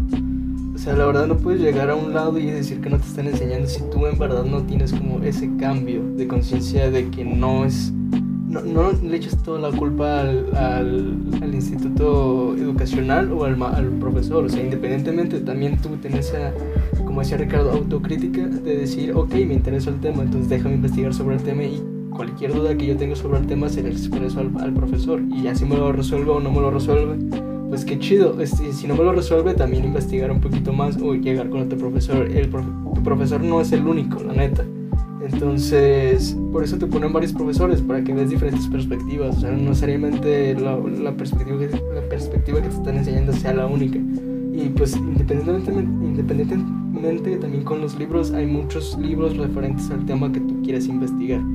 Para mí es la terquedad del sujeto, tanto si quieres aprender como no quieres aprender. El sistema educativo tiene problemas y siempre los va a tener como cualquier otra cosa. Entonces, también no es echarle toda la culpa al sistema, el sistema tiene sus defectos, el sistema siempre los va a tener, también como tiene sus proactivos. Pero, o sea, la neta, si en verdad tu carrera te interesa, tu, tu tema te interesa, no tiene que ser obstáculo el hecho de que creas que no te estén enseñando. Y para mí, esto sería una conclusión referente a este podcast, que es la educación. O sea, nada más es terquedad. Uh -huh. Si en realidad no quieres aprender, no quieres aprender este programa. Sí, al final de cuentas también es importante que ahora sí que uno como persona tiene que poner de su parte para cualquier aspecto de la vida, ¿no? Para aprender, para desaprender, porque pues incluso hay varios métodos que te dicen tienes que desaprender para poder aprender, y etcétera, ¿no? Es, es un, un, sinfín de cosas. Y, pero a final de cuentas todos están muy interesantes. Y bueno, finalmente, yo sí considero que, como lo decía Richie, ¿no? hay, hay cosas que se, se, pueden pulir, cosas que se pueden matizar de, del sistema, que se pueda en este preciso momento, realmente lo dudo, porque pues ahorita lo que importa es la rifa de un avión y talar medio, medios pueblos indígenas, ¿no? Y pues realmente, sí, o sea, conciencia, yo creo que más, más que todo conciencia, es decir, tienes que ser consciente de, de, tus acciones, tienes que ser consciente de cómo van a repercutir tus acciones, tienes que completar la praxis, no solo quedarte con la teoría o con, o con este o con la práctica, ¿no? Tienes que, tienes que desarrollar, desarrollar ambas porque si no, no vas a tener el conocimiento bien adquirido. Y es muy importante, es muy importante conocer y saber tener el conocimiento porque así sabes cómo funcionan las cosas. Y podemos criticar al sistema y podemos decir esto y podemos también salirnos del sistema en ciertos aspectos. Pero al final de cuentas es dinámico, todo es dinámico. Y así como el comunismo y así como el socialismo colapsaron, pues el capitalismo va a llegar el momento en que va a colapsar. Ya veremos cómo sea el, el neocapitalismo, ya veremos qué viene después y veremos cómo. Entonces, chicos, si nadie más quiere agregar otra cosa, Val, ya sabes. Ah, Miguel. Eh, invitar a todas las personas que escuchan esto que sigan Ah, obviamente nada, Miguel, la cuenta de dudas compartidas. Ya la sigo obviamente desde hace tiempo, pero sería bueno incrementar esa- esos seguidores porque es un programa de calidad, ¿no? Difícilmente hoy en, en día se encuentran podcasts de, organizados de esta manera, ¿no? Plática entre amigos. Más allá de, de empezar a decir cosas, es eh, generar contenido de valor, ¿no? Y creo que este podcast cumple con eso. Obviamente también la página de Facebook y eh, nada más, obviamente agradecerles también a ti y Valeria por si no te había dicho, muchas gracias por tomarme en cuenta. Y pues nada, estaremos aquí en, en un futuro, le veo mucho potencial a este podcast. No, pues sé, muchas un gracias, Miguel. patrocinadores y demás cuestiones, que creo que... Sí, y- ojalá, ojalá. Y no te preocupes, aquí te vamos a estar considerando para más Gracias temas. por los cosas deseos. así, o sea, Sí, sí. si quieres seguir participando, con gusto aquí estamos.